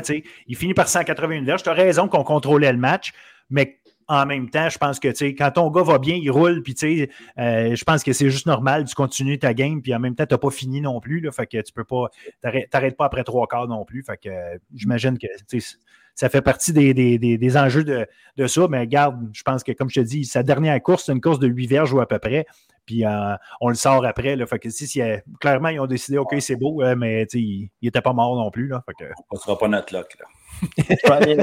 Du côté de Limoilou, c'était un match où Jérémy Ouellet, au lieu d'être un carrière, c'était un Wildcat. C'était à peu près ça. On voulait courir avec lui, tu l'as dit. C'était un peu ça de seulement lancer 15 fois le ballon. On n'est pas habitué à ça du côté de, de Donc, euh, c'était clairement de cette façon-là qu'on voulait attaquer Lennox. Puis la recette a fonctionné. Puis oui, on a quand même distribué le ballon à, plusieurs porteurs. Olivier Côté a 9 portées. Johan Deguer a 6 portées. Donc, on a été capable de donner quand même le ballon à plusieurs joueurs aussi. Donc, ça s'est vraiment, vraiment joué là. Donc, ça, ça, ça c'est de bonne augure de voir aussi qu'il y a des gars qui sont capables d'avoir des portées euh, si on est euh, pour un, pour un match où on va en avoir besoin vendredi soir euh, pour la grande finale.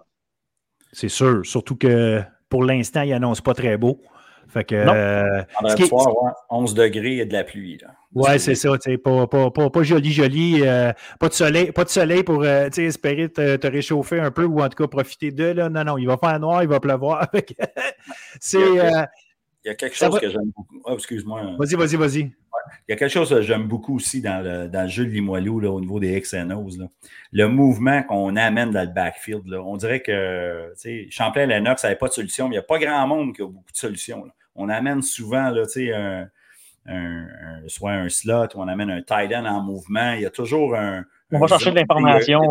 Il, il, y a toujours un read à faire, là, soit à inside zone, à outside zone. On a toujours un flat qui roule honnêtement, il n'y a pas grand monde qui ont des solutions là-dessus. Fait que ça, ça, me fait, ça me fait penser un peu, ça m'a fait penser un peu aux 49ers, honnêtement. Tu sais, Carl Shanahan qui amène beaucoup de, de mouvements. Euh, Sean McVeigh aussi avec les Rams, c'est probablement les deux équipes qui il y a le, plus de mouvements avant la levée du ballon. Les Moilous, c'était ça. Puis euh, c'est.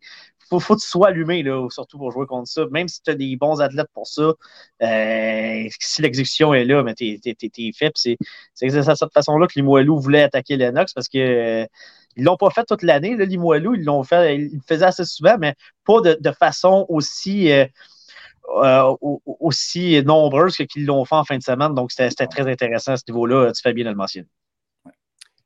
Et là, on va avoir un Limoilou Grasset, euh, un, autre très gros choc entre là vraiment les équipes 1 et 2 cette saison.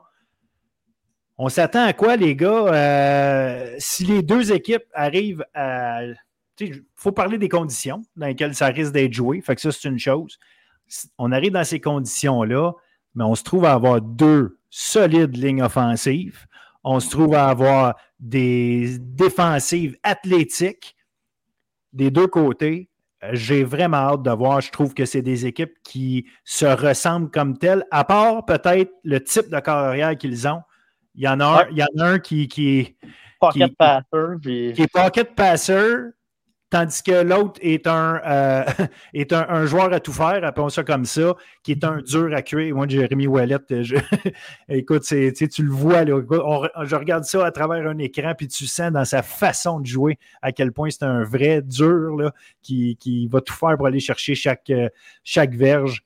Euh, on s'attend à quoi? On s'attend à quoi, les gars? Un très grand match. honnêtement, on a deux, deux des meilleures équipes. Là les deux meilleurs. Même si, puis même si tous les cas puis tous les indicateurs nous amènent vers les moelleux pour l'expérience puis tout ça, euh, sentimentalement, j'aimerais grasser cette année. Euh, je pense qu'on a un petit upset là. Euh, pour, en fait, ça, ça reflèterait aussi la parité qu'il y a dans ce ligue-là. on n'était à pas grand-chose au niveau des deux équipes. Fait que, cette année, moi, je vais avec un upset. À par trois. OK. Si upset il y a, bien sûr. ouais, rendu là, je ne sais pas si on peut appeler ça des upsets. Je ne sais pas si c'est un Mais, mais, mais je, je, comprends parce que, à quelque part, c'est sûr que champion en titre, l'expérience qu'ils ont, il y a trop de gars là-dedans qui étaient justement là l'année passée, qui l'ont vécu, qui savent exactement ce que c'est versus les gars de, de Grasset. Fait qu'il y a un élément là-dedans. Euh, mm-hmm c'est pas juste l'année passée, ça fait trois ans de suite qu'on s'en va en finale. Je me souviens très bien Dave Parent, ce qu'il m'avait dit l'année passée. Il dit la première année, quand on est arrivé, c'était contre Vanier à ce moment-là, il dit mes gars, ils étaient à Disneyland. Puis l'autre équipe était là pour travailler. Il dit cette année, on est arrivé pour travailler. Qu'est-ce que ça a donné l'an passé? Une grosse victoire. Ils savent. Ils ne ils seront pas à Disneyland, eux autres, à Trois-Rivières. Ils savent exactement c'est quoi la différence entre les deux. Tu as beaucoup de gars qui l'ont vécu. Euh, donc, euh, ça, ça, euh, ça joue pour beaucoup. Fait qu'en ce sens-là, évidemment, on est obligé de donner un edge davantage à Limoilou, je pense. Fait que oui, il y aurait peut-être là lieu de voir un, certain upset, un certain négligé en, Grasset. Mais ce n'est pas, pas une question de talent de joueur. Non, non, effectivement. Fait que Will, je n'ai pas tout ton bord. Comment tu vois ça? Non, effectivement, ça va être, ça va être une guerre, guerre féroce. J'ai hâte de voir ces deux équipes qui sont équipées pour jouer les deux styles de football. Si on veut passer le ballon, les deux équipes peuvent le faire. Si on veut courir le ballon, les deux équipes peuvent le faire. Si on, veut gagner le match par la défensive, les deux équipes peuvent le faire. Donc, tu sais, les deux, les toutes les confrontations elles sont là. la, bataille des unités spéciales va être intéressante aussi. Et c'est peut-être là que le match va jouer. Euh, Marc a parlé d'un facteur X comme un gars comme Bezo, mais c'est dans, ce genre de match-là qu'il peut, peut-être faire la différence. Et je pense qu'à ce, niveau-là, Limoilou a un petit avantage. Donc, euh, je vais favoriser Limoilou par trois. Euh, je m'attends à un match qui va jouer, qui, qui, va jouer de façon serrer tout le match. Je pense pas qu'une équipe qui va se distancer, puis on va avoir une remontée à la fin, puis ça va niveler le score. Je pense qu'on va être coude à coude tout le match. Euh, pour tout ce qu'il peut apporter, je pense plus le. J'aime beaucoup les, les, les, corps arrière de pochette aussi. C'est, pas la question. Euh, Pepe Gonzalez a fait un travail euh, remarquable, mais je pense que dans ce genre de match, euh, avec ses jambes, Brighter X Factor, plus que, plus que Gonzalez. S'il a besoin de courir, il peut le faire.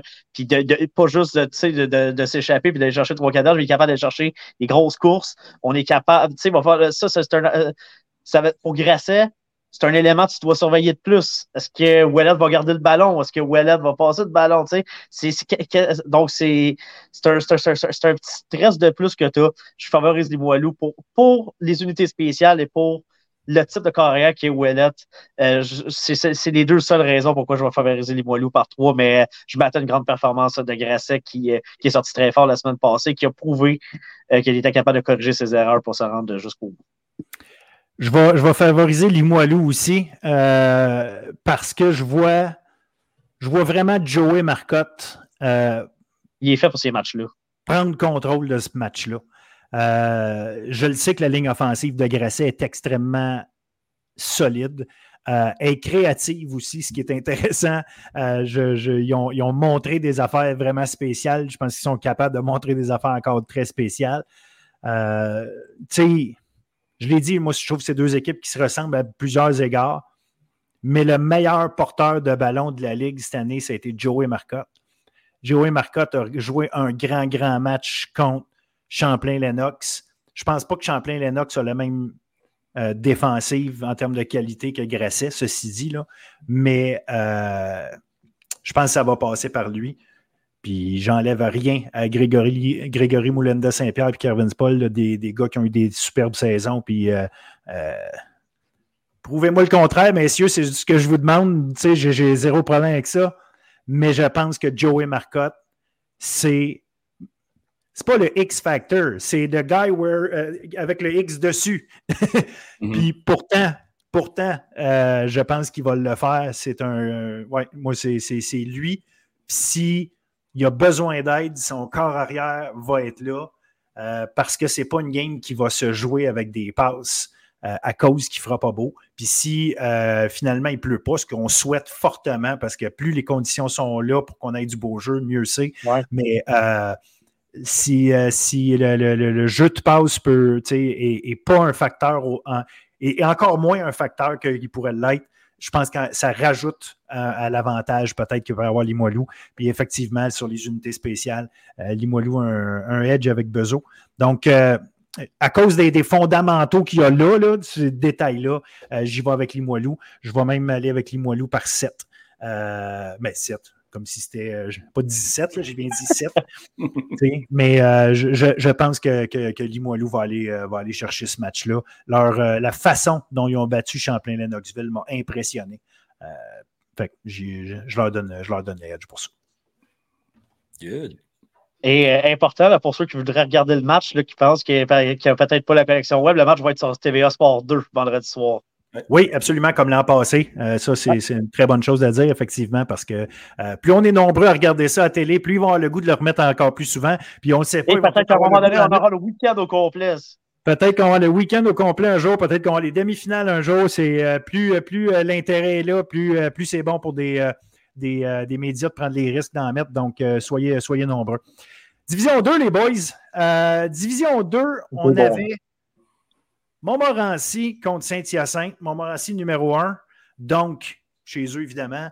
Euh, difficile de mettre un favori, par contre, dans ces matchs-là. Donc, euh, Montmorency qui reçoit Saint-Hyacinthe, mais c'était tellement, mais tellement, mais tellement serré toute l'année.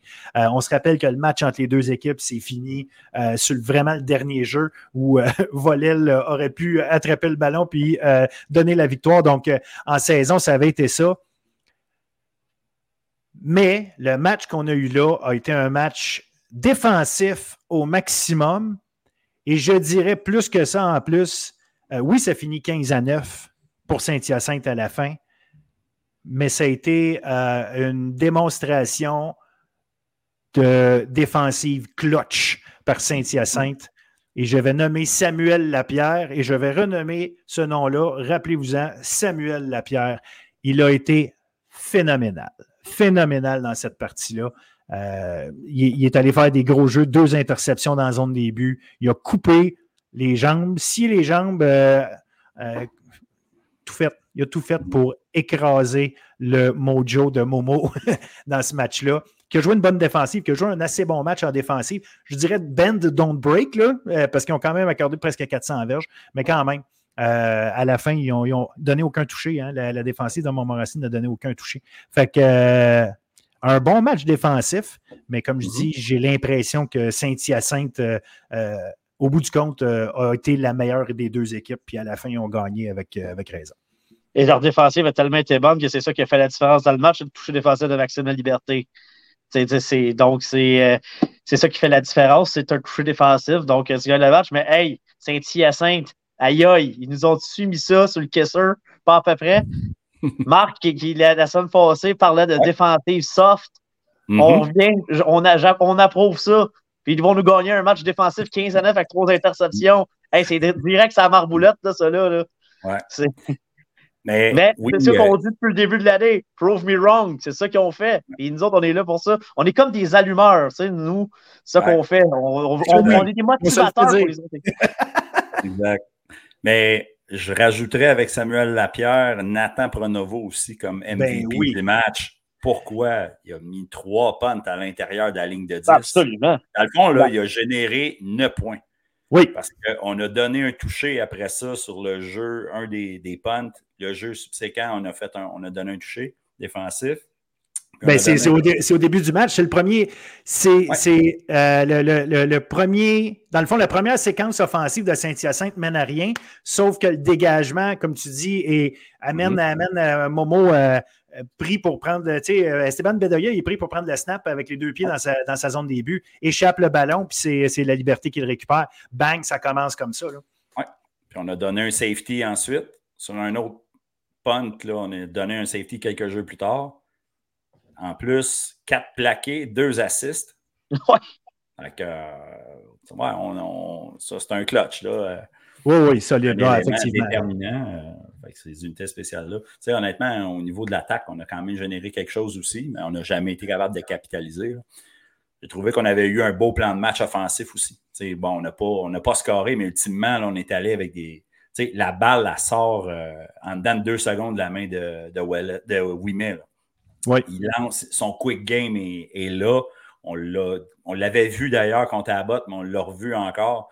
on attaque vraiment toujours le périmètre. On donne la balle aussi à, Xavier Roy euh, sur des petites passes. Les passes aussi, euh, c'était pas juste des courses, effectivement. Là. Exact. Fait que, tu sais, on lui a donné la balle, puis quand la balle sort rapidement, ben, tu as beau avoir la meilleure défensive, si tu n'arrives pas à mettre de la pression parce que la balle est partie trop vite, ben là, tu, tu pognes la défensive assez, à, contre-pied. Tu as quand même été capable d'aller chercher 5 sacs. mon, Montmorency a quand même réussi 5 sacs. Il y, a des moments, c'est des moments où justement l'attaque de Saint-Hyacinthe avançait, avançait, s'approchait. On trouvait le moyen de les reculer comme ça avec des sacs qui étaient, qui étaient à des bons moments. Fait que, euh, c'est pour ça que je dis qu'il y a eu du bend, don't break beaucoup dans, la défense de, de Montmorency. On a accordé des verges, on a laissé des jeux se déployer mais les très longs jeux ne sont pas arrivés. Gabriel surprenant sur, euh, sur euh, euh, Volel, sur Nelson Volel.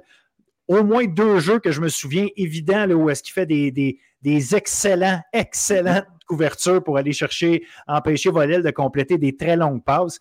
D'ailleurs, ces deux gars-là vont être des, des coéquipiers avec les ben Carabins à partir de l'an prochain. c'était drôle parce que Volel, il me disait ça après le match. Il dit Oh, il dit numéro 2, l'autre base, c'est très cool, puis on va se revoir. Donc, non, ça, c'était le fun mais euh, il reste que. Non, j'ai. Tu sais, je pense pas qu'il y a grand-chose à dire contre le travail défensif de, Montmorency. Offensivement. C'est vraiment, comme tu dis, le, jeu de Saint-Hyacinthe qui leur a permis d'avancer, d'évoluer dans le match. Euh, puis euh, à la fin, c'est juste parce que, pas Grasset, excuse, mais Montmorency les empêchait de, finir la job. Mais c'est vraiment, écoute, les, les, situations où Montmorency s'est approché de la zone pour faire des touchés, qui n'ont jamais réussi à le faire. Les deux, les deux, euh, les deux passes de toucher interceptées, euh, écoute, ça fait excessivement mal, ça là. Euh, la deuxième, là, on venait, on venait de profiter d'une situation où est-ce qu'il y avait une, erreur sur une remise, de, une longue mm-hmm. remise pour un, dégagement. Finalement, on recouvre le ballon quoi, à la ligne de 16, si ma mémoire est bonne. Première passe est, tout de suite interceptée. Ça fait très mal. Puis à ce moment-là, on était presque on était au milieu du quatrième quart, fin du match c'est, on se dit, OK, c'est là, on n'a rien, rien réussi à faire encore, mais on a encore une chance d'aller gagner ce match-là à ce moment-là et bang, encore, encore. La pierre qui vient, faire le jeu. Fait que non, c'était euh, euh, clutch, c'est ça. La deuxième interception, malheureusement, nous autres, on ne l'a pas vu à, la, télé. C'était un tracé oh! euh, corner, puis il y avait un poteau. Oui, oui, on a vu la réaction. Ouais. C'était les caméras de Victo. Non, il y avait juste un poteau. C'est quand même bien filmé, mais c'est ça. Euh, malheureusement, on l'a manqué. mais on a vu la réaction. C'était. Ouais, c'est des killers, ça. Non, effectivement, comme je le disais au, au début de l'intervention sur, sur, ce match-là, c'est quand tu parles de défensive clutch, ça a été ça la différence, le toucher défensif, comme on a dit de, de la liberté. C'est offensivement, on, on gagne la bataille des revirements du côté de Saint-Hyacinthe. Donc, déjà là, c'est euh, beaucoup. Puis on la gagne avec, comme vous le mentionnez depuis tantôt, à des moments clés, deux interceptions dans la zone début, euh, toucher défensif après euh, un échappé. Donc, tu sais, c'est les revirements, on les a provoqués à, des endroits clés sur le terrain, à des moments clés dans le match. C'est ça qui a fait la différence. Puis il faut le souligner, oui, effectivement, parce que Montmorency joue un excellent match offensivement, mais on a. Euh, défensivement. Donc, euh, défensivement, offensivement. Non, non, offensivement, offensivement, offensivement, ça a été difficile. On a été jamais, on a, jamais, jamais été capable d'avoir un edge. Puis, on a, parlé, Marc a parlé avec Justesse de Pronovo tantôt, mais il a gagné la, bataille. Lui, il a gagné la, bataille du positionnement sur le terrain. Donc, ça, ça, aide quand tu pars, euh, quand tu pars de ta ligne de 5 au lieu de partir de ta ligne de 35 comme de l'autre côté, mais ça, ça fait la différence. Ah, c'est ça. Puis, tu sais, regarde, combien de fois on en a parlé du football de novembre, tu sais, quand ton porteur de ballon numéro 1 finit avec 17 verges, euh, à un moment donné, euh, tu sais, puis, puis, puis en passant, tu sais, je, Mais ce que, j'ai aimé de la défensive de Saint-Hyacinthe aussi, si vous me permettez de, terminer là-dessus, euh, ben euh, c'est qu'on a enlevé les premières lectures à Esteban Bedoya. On les, on les a presque tout le, 98 du, du, temps dans le match. Euh, Bedoya est obligé d'aller à sa deuxième lecture. Puis c'est ça qui, lui a empêché de prendre un rythme dans ce match-là. Donc, on a été très bon à ce niveau-là. Parce que ça, c'est des, choses que peut-être pas tout le monde voit. Mais que quand tu as la liste de match, que tu peux voir, puis euh, Bedoyo a gardé le ballon dans ses mains des fois trop plus longtemps qu'il l'aurait voulu. Puis c'est ça qui a fait la différence. Euh, les, à cause que les couvertures étaient serrées, ça a donné, a donné des revirements ou des jeux où on était incapable d'aller chercher des gros gains. Puis, tu sais, ta première lecture, c'est une chose. Ta première lecture, probablement, qui est plus souvent que ce qu'on a vu à Olivier Jean, justement. Olivier Jean, on l'a, de mémoire, là, on l'a ciblé une fois, ça a fini en, ça a fini en mhm. interception. On l'a peut-être ciblé d'autres fois, là, je ne me souviens pas. on l'a tenté une autre fois, je pense. C'est possible, c'est possible. je peux, je peux m'être trompé avec, Bernard, euh, avec Benjamin Bernard à un moment donné, là, mais il reste que. On ne l'a vraiment pas ciblé souvent. Puis, comme je dis, ça, ça coûte cher la fois que tu l'essayes pareil. Euh, ceci dit, en tout cas, je joue vraiment au gérant d'estrade, puis ça, je vous pose la question, vous autres, en tant que coach, tu sais à quel point. Euh, à quel point c'est. Euh, il faut que tu l'essayes plus que ça, ton, ton, ton, ta cible numéro un, malgré tout.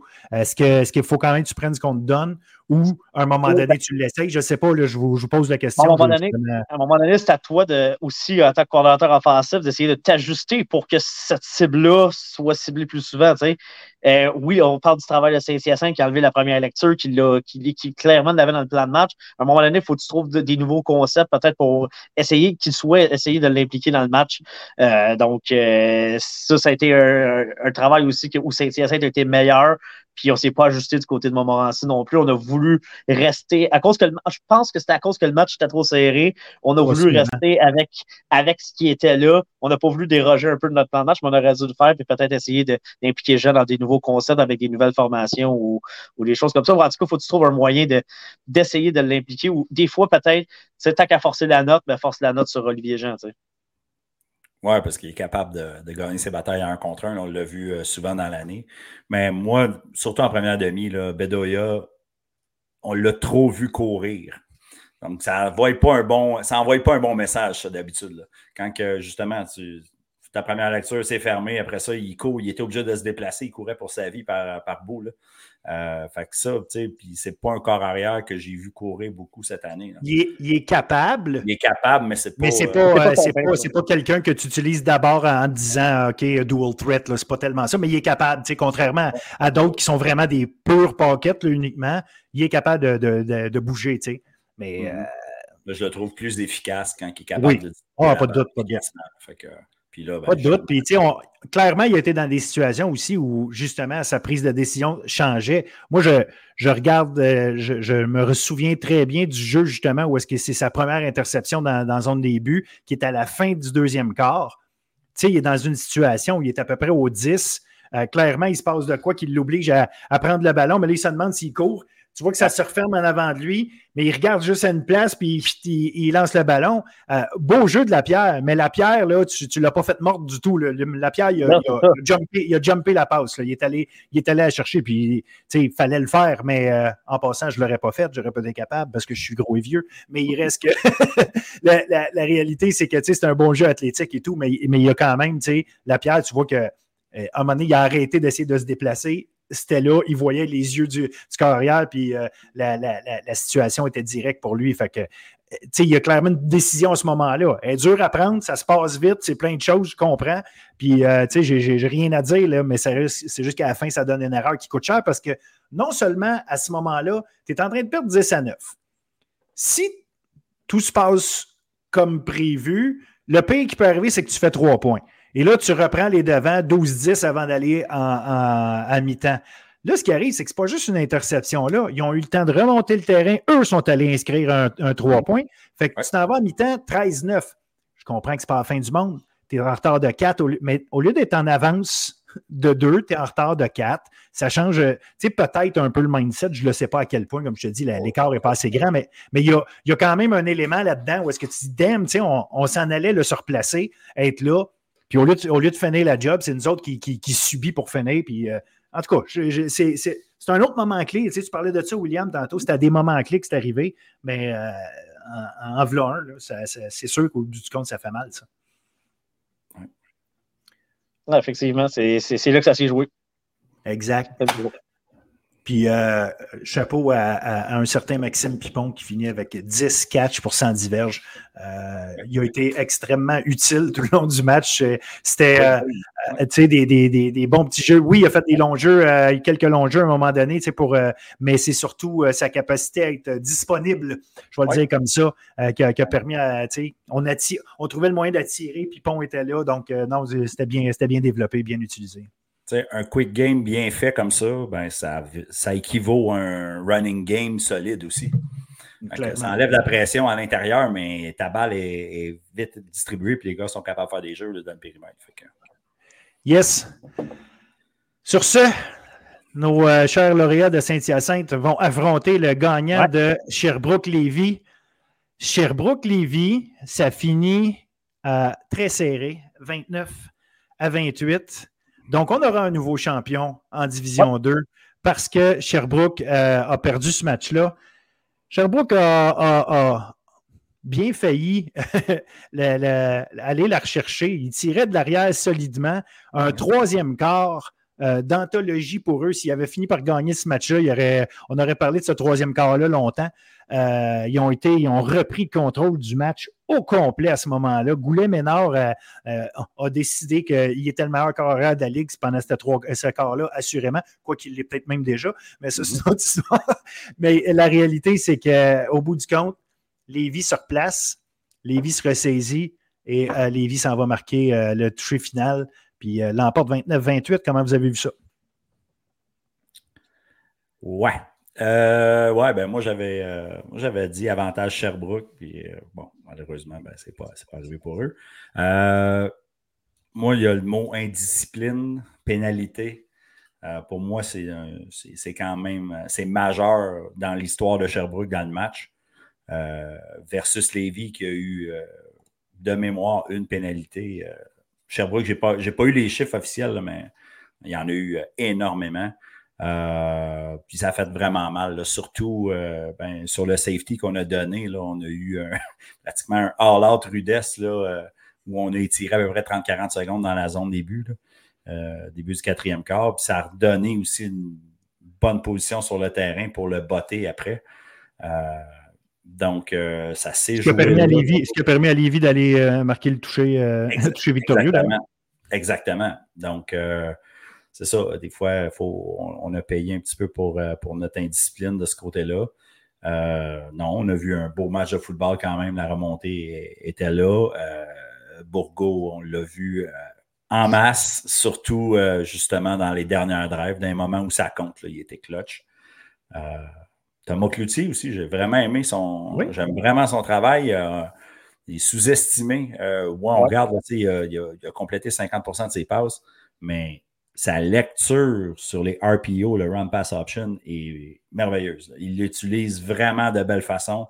Euh, ses yeux sont toujours downfield, puis s'il y a une occasion, il va retirer la balle, puis il va y aller avec un, euh, une petite passe euh, là-dessus, là, vraiment, un chapeau de son côté. Là, je, je l'apprécie de plus en plus, plus je le vois. Là, je trouve qu'il est de plus en plus en contrôle là-dedans. Puis, Bourgo, 38 fois la balle porté 38 fois la balle. 38 fois le ballon. on parlait, on parlait de. Marcotte, qui l'utilise 17 fois, il aurait-tu eu besoin de 17 fois? Ça, c'est 38. Ça, c'est vraiment beaucoup. Ça, c'est mais, en même temps, regarde, c'est un ah cheval, le gars. C'est fou. Euh, puis, tu sais, c'est toujours avancé. Tu sais, c'est. Combien de fois tu l'as vu se faire écraser puis se ramasser sur le dos? Euh, non, c'est pas ça qui se passait. Euh, la, la, ligne offensive, c'est du gros, gros travail de la ligne offensive de Lévis. Euh, puis, tu l'as dit, euh, Thomas Cloutier, très intéressant son game management. J'ai des bonnes passes à la croix. Baudouin en fin de match, deux fois, il s'en va chercher Baudouin pour des, des, longs, des longs jeux. j'ai non, un bon, bon game management, c'était intéressant, mais regarde, ça reste qu'à la fin, la game offensive de, de Lévis, c'était pas compliqué. C'était Bourgo. On s'en doutait, mais il l'a fait. Il l'a fait. Lui et sa ligne offensive, pas lui tout seul, parce qu'il faut, faut, faut, le donner, là, mais franchement, c'était du gros, gros. Euh, la grosse besogne, disons qu'il va avoir des sacs de glace sur, lui après la partie. C'est clair. Puis défensivement. Ah, envie Nos gros joueurs ont joué, euh, ont joué tout un match aussi défensivement. Ceux qu'on connaît, les Fourniers. Ah, Thomas Alain Baudouin, Vincent Fournier, effectivement. Oui, ils ont joué les gros matchs, mais le meilleur joueur défensif de Lévis dans ce match-là, Charles Bourgault parce qu'on a contrôlé le match avec lui, c'est comme si ça avait été non, mais écoute, euh, oui, on lui donne un ballon 38 fois, mais vous, vous l'avez mentionné avec, justesse, c'est un gars qui est capable d'en prendre, premièrement. Euh, puis le, c'était le c'était ce qu'on avait à faire pour gagner. C'était la, recette. On savait que ça allait tourner autour de lui. Tu sais, on a parlé dans, le match précédent de ce que Montmorency aurait pu euh, utiliser Olivier Jean et tout. On aurait pu, euh, même si on avait. Hey, on s'est-tu gêné ici pour l'utiliser, pour, pour pas l'utiliser? Euh, Charles Bourgault, on a dit, garde, vous allez, vous allez essayer de nous battre, essayez de l'arrêter. C'est exactement ce qu'on a fait. Il est allé marquer deux touchés, récolte 177 verges au sol. à un moment donné, il faut que tu essayes de gagner que tes meilleurs. Tu trouves une façon de leur donner le ballon. Euh, on a donné des, on a donné des, ballons à Bourgo dans, des situations de course différentes aussi. C'est ça qui était, qui, était le fun. Donc, c'était pas juste. Euh, euh, le, bon vieux lit, le bon vieux live, c'était d'autres choses. On a, on, été intelligent. Enfin, à un moment donné, il faut que tu sois intelligent. Puis, oui, écoute-moi, Cloutier, je l'adore aussi, euh, c'est pas un gars qui est spectaculaire, mais qui est efficace. C'est rare qu'on va entendre ça, il va dire Hey, il y a 50 passes, 50, seulement 50% de passes complétées, comment ça, il est efficace, qu'est-ce que tu dis là? Mais oui, il est efficace dans, sa façon de gérer le match, dans sa façon de quand ça compte. Euh, il était là, tu sais, on a parlé, des deux passes à Baudouin en fin de match. Euh, écoute, c'est deux gros jeux, il fallait que tu réalises ces jeux-là. il était très bon il était calme aussi, tu sais, c'est un gars que j'ai jamais senti paniquer dans ce match-là, même quand Sherbrooke faisait une remontée, il était, il est resté, il est resté ce qu'il est. Lacroix a fait des gros jeux dans, ce match-là. D'ailleurs, c'est lui qui, a capté la, seule passe de toucher euh, Cloutier. Et la grosse chose, c'était bon, il a évité les revirements.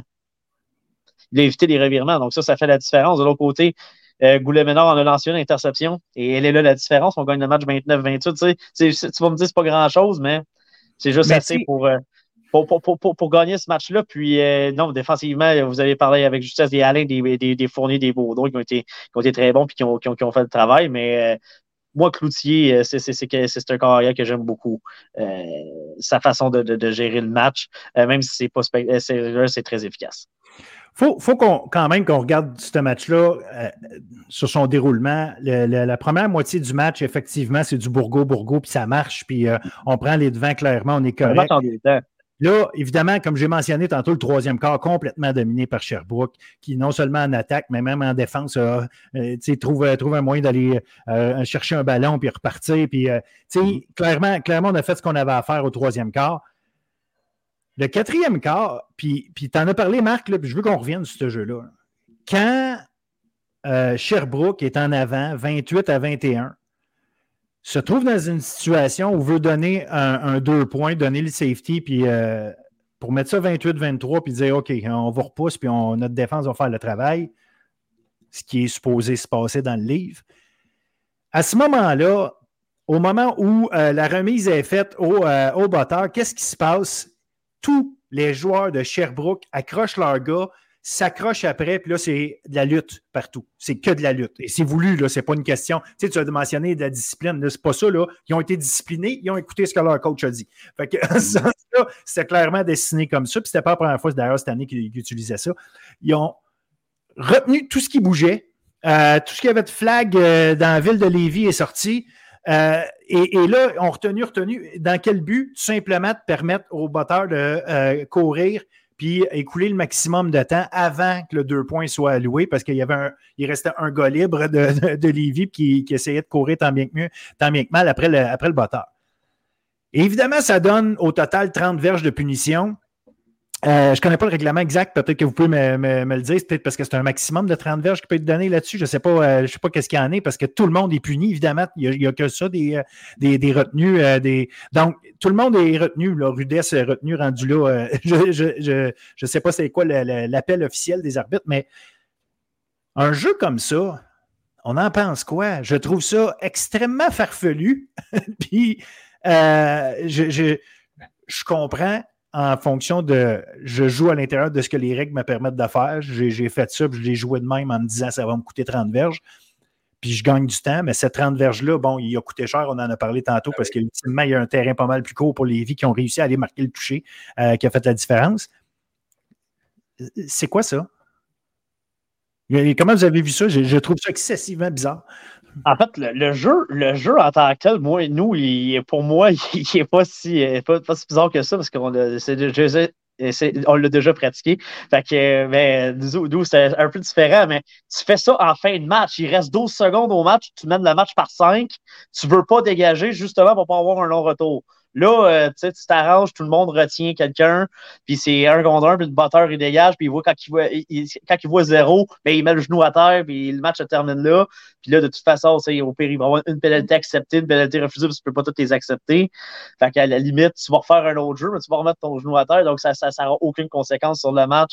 Puis le match va se terminer là, tu sais, mais faut, faut, en gestion de temps, pas au moment où Sherbrooke l'a sorti. Euh, d'ailleurs, je pense que c'est pas l'enfoncé au bol d'or. C'est pas l'enfoncé au bol d'or qui l'avait sorti aussi, je pense. Euh, où il, euh, je me souviens pas au bol d'or qui avait sorti ça. En fait, ils l'ont sorti, peut-être peut-être pas ce bol d'or aussi, mais un, un, match éliminatoire, là, je me souviens très bien qu'ils avaient sorti. Je sais qu'ils l'ont déjà fait, oui. Mais ouais, donc, mais il l'avait fait vers la fin du match. Là, on le fait un peu trop tôt. C'était un peu spécial. C'est ultimement, là, ça, ça, tout d'un coup, c'est 28-23. De l'autre côté, ils ont les, ils, obtiennent 30 verges Terrain plus court, marque le toucher la victoire. Donc, euh, c'est un, peu bizarre. Tu sais, c'est pas tant le jeu qui est bizarre, je pense que c'est plus dans la. du moment où on l'a appelé, puis du, du, moment où. Euh, et à quel moment, à quelle position sur le terrain on le fait aussi. si mes notes sont bonnes, il restait 9 minutes 19 au match. Il restait tout tant de temps que ça? Ben, ça se peut parce que ça a pris un certain temps avec. Oh, oui, euh, c'était. Euh, Puis on a couru à peu près 30 secondes dans la zone. Euh, honnêtement, je la comprends pas beaucoup non plus. tu prends un holding, c'est une chose. Là, ce qui a fait mal, c'est les deux rudesses en plus. Ouais, c'est ça. Puis encore là, pour gagner quoi? Au bout du compte, tu mets un genou à terre ou ben tu décides de rouler un petit peu vers l'extérieur ultimement, c'est quoi, 15 secondes, mettons, qu'on est allé gagner là. Fait que, non, c'est un peu, euh, c'est un peu, c'est un peu bizarre euh, comme cadre. Peut-être que les, les coachs de Sherbrooke pourraient mieux nous l'expliquer euh, à ce moment-là. Ben, regarde, malheureusement, ça l'a, ça joué entre leur défaveur de ce côté-là. Puis, à, la limite, à, la limite, là, mettre 13 joueurs sur le terrain. va vous donner un conseil. Mettez 13 joueurs sur le terrain. Là, 12 contre 12 qui retient, puis le batteur, il, il, il, court en arrière, puis il coule du temps. Euh, c'est un petit conseil comme ça. sais, écoute, il a utilisé la, stratégie des, Rough Riders à Saskatchewan qui avait trop de joueurs au, à la Coupe Grue en 2009. Tu sais, donc, ben, tu t'avais tant qu'à ça. Honnêtement, sais, 12, 12, mais sais, c'est ça que je dis depuis tantôt. Il reste 9 minutes 19 au match, comme Marc euh, euh, le mentionne. Tu fais ça qu'il reste 15 secondes ou 10 secondes en fin de match parce que tu veux gérer puis tu veux éviter un long retour. Tu sais, mettons, là, il reste 15 secondes, on fait ce jeu-là, on donne deux points, il reste plus de temps au cadran, c'est 28-23, pas grave, le match est fini, à la limite, un autre, tu te reprends, puis on a peut-être un, jeu du désespoir qui est tenté, mais tu n'as pas cette séquence-là euh, qui, est orchestrée par, par, Lévi euh, pour aller gagner. Donc, euh, c'est pas le, comme je l'ai dit, c'est pas le choix de jeu, c'est au moment où on le fait. Puis à l'endroit sur le terrain, on le fait à ce moment-là. Tu sais. On, essaiera, on essaiera de poser des questions au coach de Sherbrooke pour savoir qu'est-ce qu'il y en est, parce que, regarde, moi, je, je ben, rendu là, rendu là j'ai atteint mon niveau de j'ai atteint mon niveau d'incompétence, puis euh, ça se peut très bien que c'était plus intelligent que je pense comme je Oui, mais on n'a pas le choix d'en parler. Mais ben non, c'est sûr qu'il faut en parler. Là. Je ne suis pas en train de dire qu'il ne faut pas en parler. Au contraire, moi, je trouve que c'est. Il faut en parler parce que ça a, été, ça a été finalement un facteur déterminant dans le match. Tu sais, c'est, donc, euh, ça, ça, ça, a joué. Là, donc, euh, je pense que. on moi, je pense qu'on qu'on l'a sorti trop tôt, ce, ce jeu-là. Exact. Mais ben, écoute, en tout cas, c'est l'impression que ça donne le pire là-dedans, c'est que le, le, le, botteur, quand il s'est mis à rouler vers la gauche, c'était tellement, les gars étaient tellement engagés qu'il aurait pu partir vers les scorer. tellement qu'il n'y avait plus personne. Il est arrivé au bout, puis on le voyait dans le dîner, mais il n'y avait pas personne, il aurait pu partir. Puis... il aurait eu 30 verges à partir de la zone des buts. ouais. Parce qu'il n'y avait personne qui l'a suivi. Fait que... Fait qu'on va avoir une finale Lévis-Saint-Hyacinthe. Euh... C'est quoi votre. ben... Euh, oui. Moi, j'ai pas le choix. Moi, il faut que j'y aille avec Lévi parce que Lévi va jouer ce match-là à domicile. Ben oui. ben oui. L'avantage de la glace. L'avantage de la glace, effectivement. Non, mais honnêtement, je peux y aller en premier. Que, moi, je pense. Euh, deux bonnes équipes. Saint-Hyacinthe nous a fait mentir euh, depuis le début de, des séries. Euh, fait que les coachs de Saint-Hyacinthe espèrent que je vais prendre contre eux. Fait que je vais prendre Lévi. Non, mais, non, mais je prends Lévi parce que je pense que euh, pour moi, puis je l'ai mentionné la semaine passée, que c'était pour moi l'équipe à battre, je pense. Euh, même s'ils ont fini deuxième, là, honnêtement, je pense que c'est l'équipe la plus équipée. Écoute, ils ont le meilleur porteur de ballon de la Ligue, sans long un doute. Il est équipé pour jouer ces matchs-là ce que j'ai vu de Cloutier, et que je vois de Cloutier depuis quelques semaines, surtout parce qu'il progresse de semaine en semaine, je pense que dans ce genre de match-là, il peut être intéressant. La défense, la défense de Saint-Hyacinthe, si elle sort une autre performance comme la semaine passée, clairement, elle peut, euh, elle peut le faire, mais sauf que c'est le, le, jeu aérien qu'on a stoppé la semaine passée. Alors que Lévi peut te faire mal au sol avec une ligne à l'attaque qui est euh, complètement dominante. Euh, donc, euh, moi, je vais, je, vais y aller avec Lévi par 5 dans un match très serré. Marc? Je ne sais pas ce que j'ai à soir, là, mais c'est ça. moi, je vais y aller avec Saint-Hyacinthe pour un upset. Encore là, ben encore, upset, c'est encore un upset là, rendu là. Euh, on, verra bien. Mais non, je vais y aller. je vais y aller avec Saint-Hyacinthe par 3. Ça va être encore là un grand match. Lévi va être solide des deux côtés. Est-ce que je ne sais pas, au niveau de la tertiaire, euh, on, peut avoir un avantage sur le passing game de Saint-Hyacinthe versus la tertiaire de Lévis? Euh, ça va peut-être passer par là. Xavier Roy, on, va l'utiliser aussi. Euh, non, ça va, être, ça va être serré. Ça va être serré, mais non, je le file avec, un, avec Saint-Hyacinthe. Les lauréats. Par combien? Par combien? Trois, par trois. Par trois. Moi, je vais y aller avec Lévi aussi. Euh, on se met tout le temps deux contre toi, Marc, mais regarde, euh, c'est. Euh, j'y vais avec La semaine passée, j'étais tout seul dans mon camp. Fait que... Non, mais c'est ça. Mais si tu es dans le camp des gagnants, hein, viens t'en yes. on appelle ça les bragging rights, hein, c'est comme ça. Fait que je brague pendant que je peux braguer parce que ça m'arrive pas souvent. Mais l'idée, c'est comme tu as dit, Will, moi, pour moi, Lévi était l'équipe à battre en entrant dans, dans les éliminatoires. Euh, battre Sherbrooke, c'est un fait d'armes, je pense. Euh, peut-être qu'ils ont fait un jeu qu'on a discuté la stratégie derrière, mais habituellement, Sherbrooke est une équipe qui joue avec une intelligence euh, haut de gamme. Fait que pour les battre, il faut, euh, il faut que tu sois prêt, il faut que tu arrives avec quelque chose de, bien réfléchi. Fait que c'était pas juste une victoire de gros bras puis de grosses cuisses qui ont fait avancer les choses parce qu'on a su qu'est-ce qu'on voulait faire. Lévis a une, attaque aérienne sous-estimée. Euh, on l'a dit.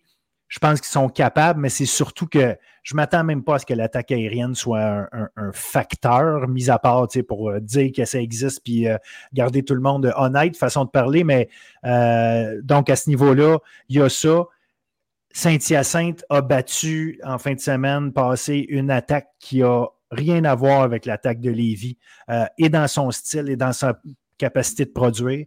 Donc, euh, en ce sens-là, je, j'enlève vraiment rien à Saint-Hyacinthe. Ils ont joué un, beau match que j'ai vu dans ma face, puis que euh, rien, rien à leur enlever. C'était vraiment du beau football défensif. Mais la réalité, je pense qu'ils vont faire, face à une autre sorte de bébite complètement. Et en ce sens-là, Lévis a tout ce qu'il faut. Puis Lévis euh, est amanché pour euh, jouer de la défensive contre n'importe qui. Fait que, euh, il va y avoir de la belle pression qui va se mettre là. Donc, ça, va être, ça va être à voir. C'est sûr que ça va être un bon match. Tu sais, moi, Saint-Hyacinthe, je les aime beaucoup.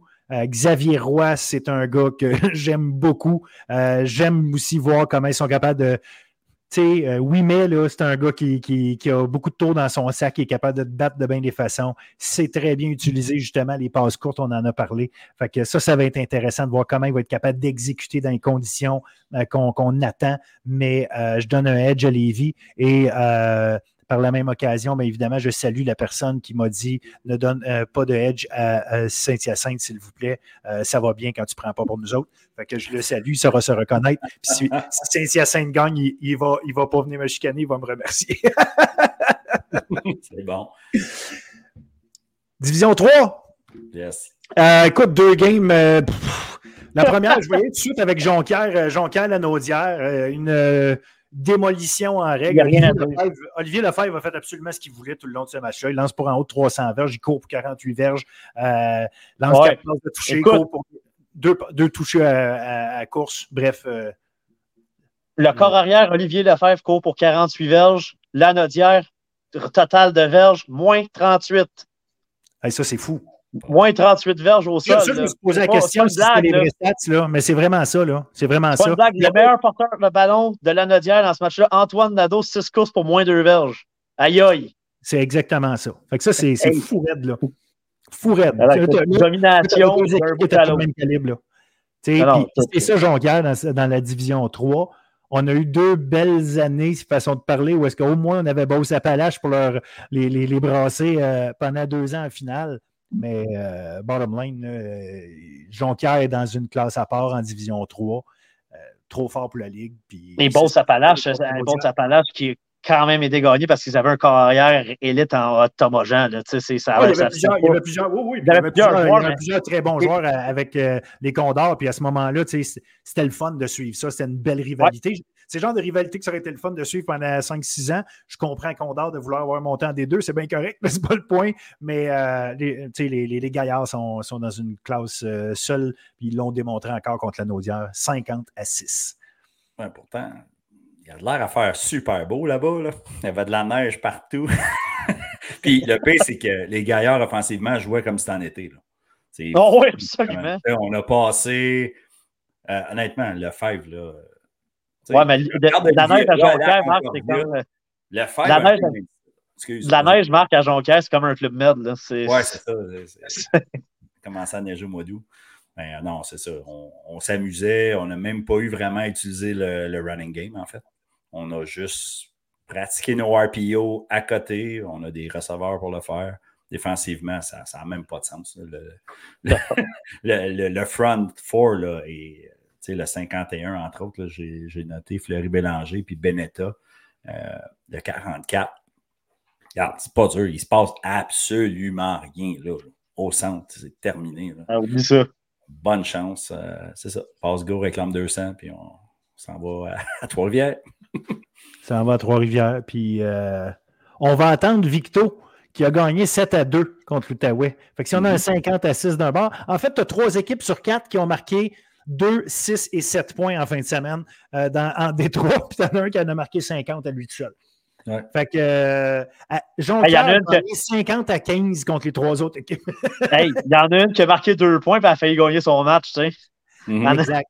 Euh, mais, mais, écoute, Victor Outaouais, au total, tu as 303 verges d'attaque. Ah oui, non, ça, ça. c'est le total des deux équipes ensemble. Euh... pour moi, pour moi, déception du côté d'Outaouais.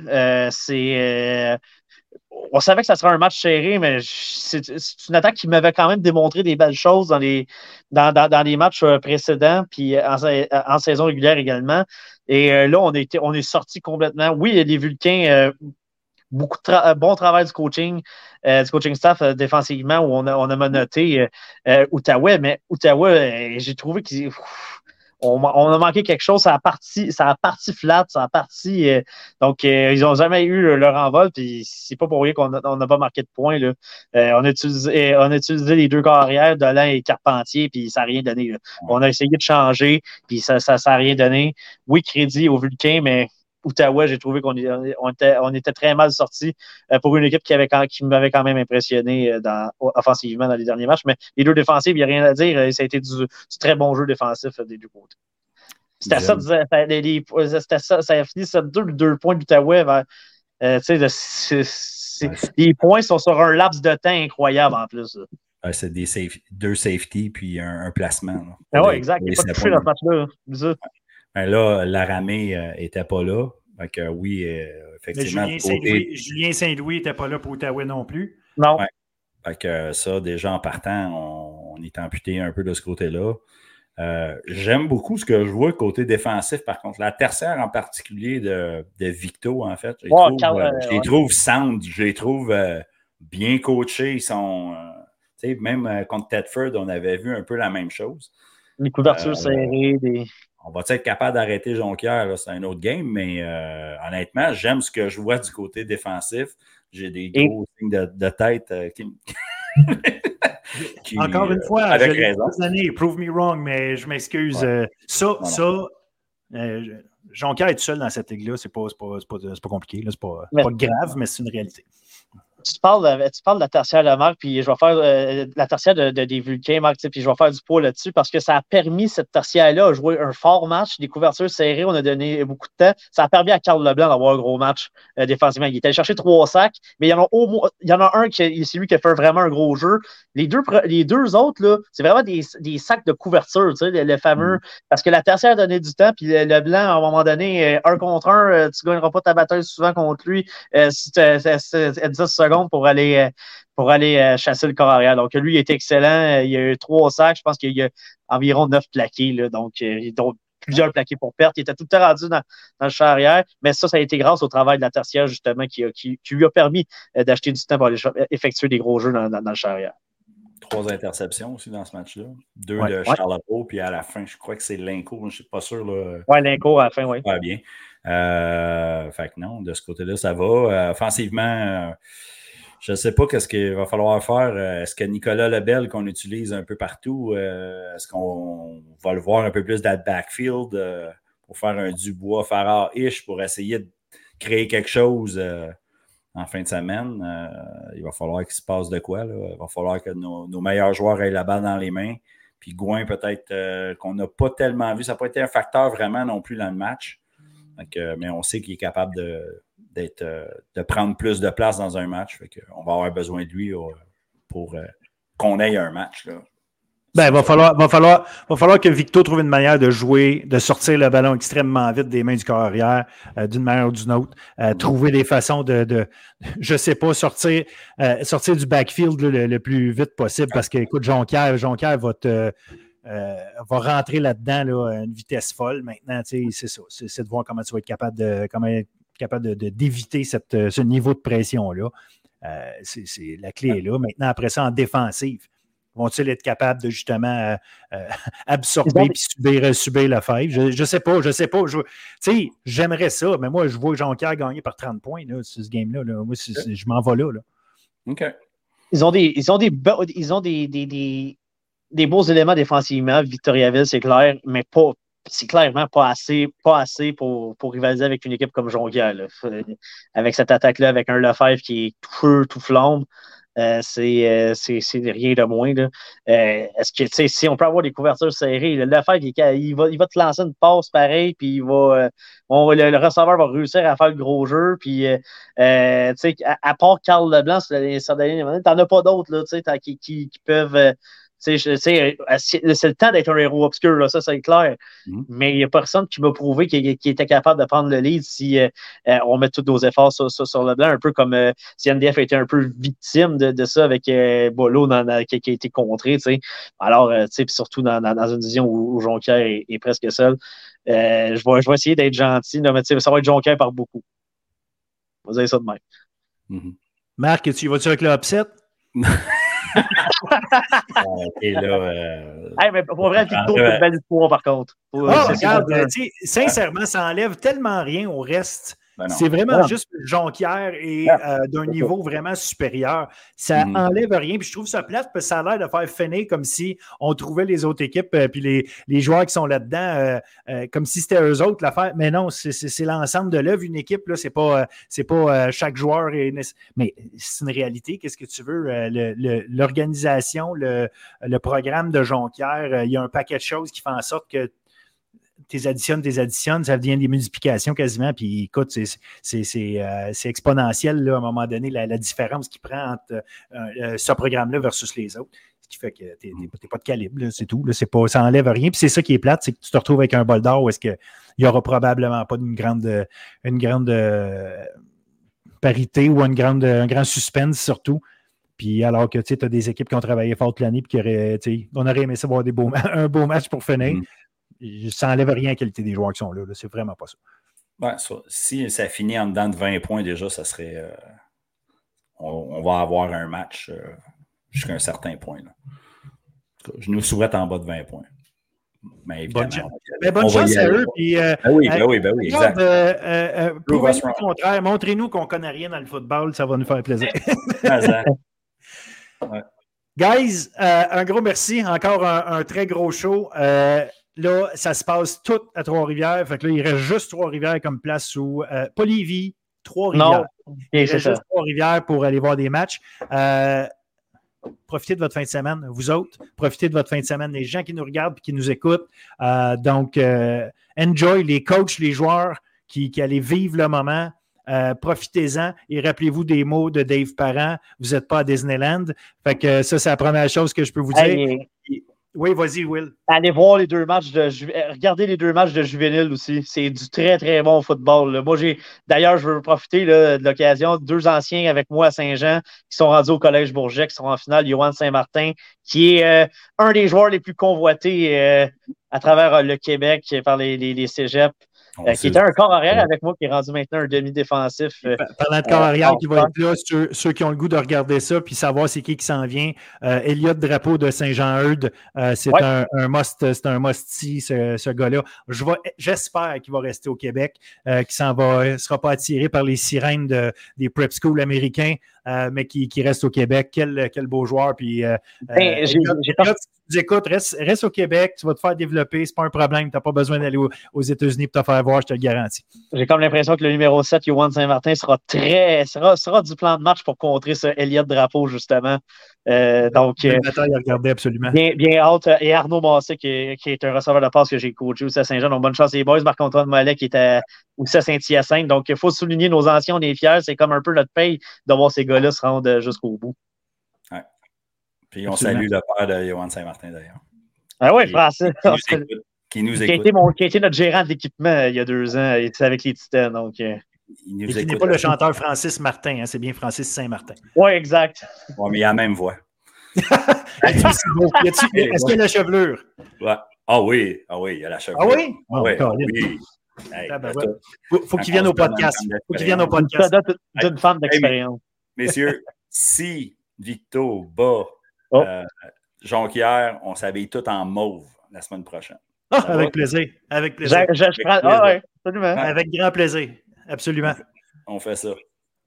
en, fait, l'année prochaine, on ira faire un podcast en direct de Victo. Oh yeah! OK?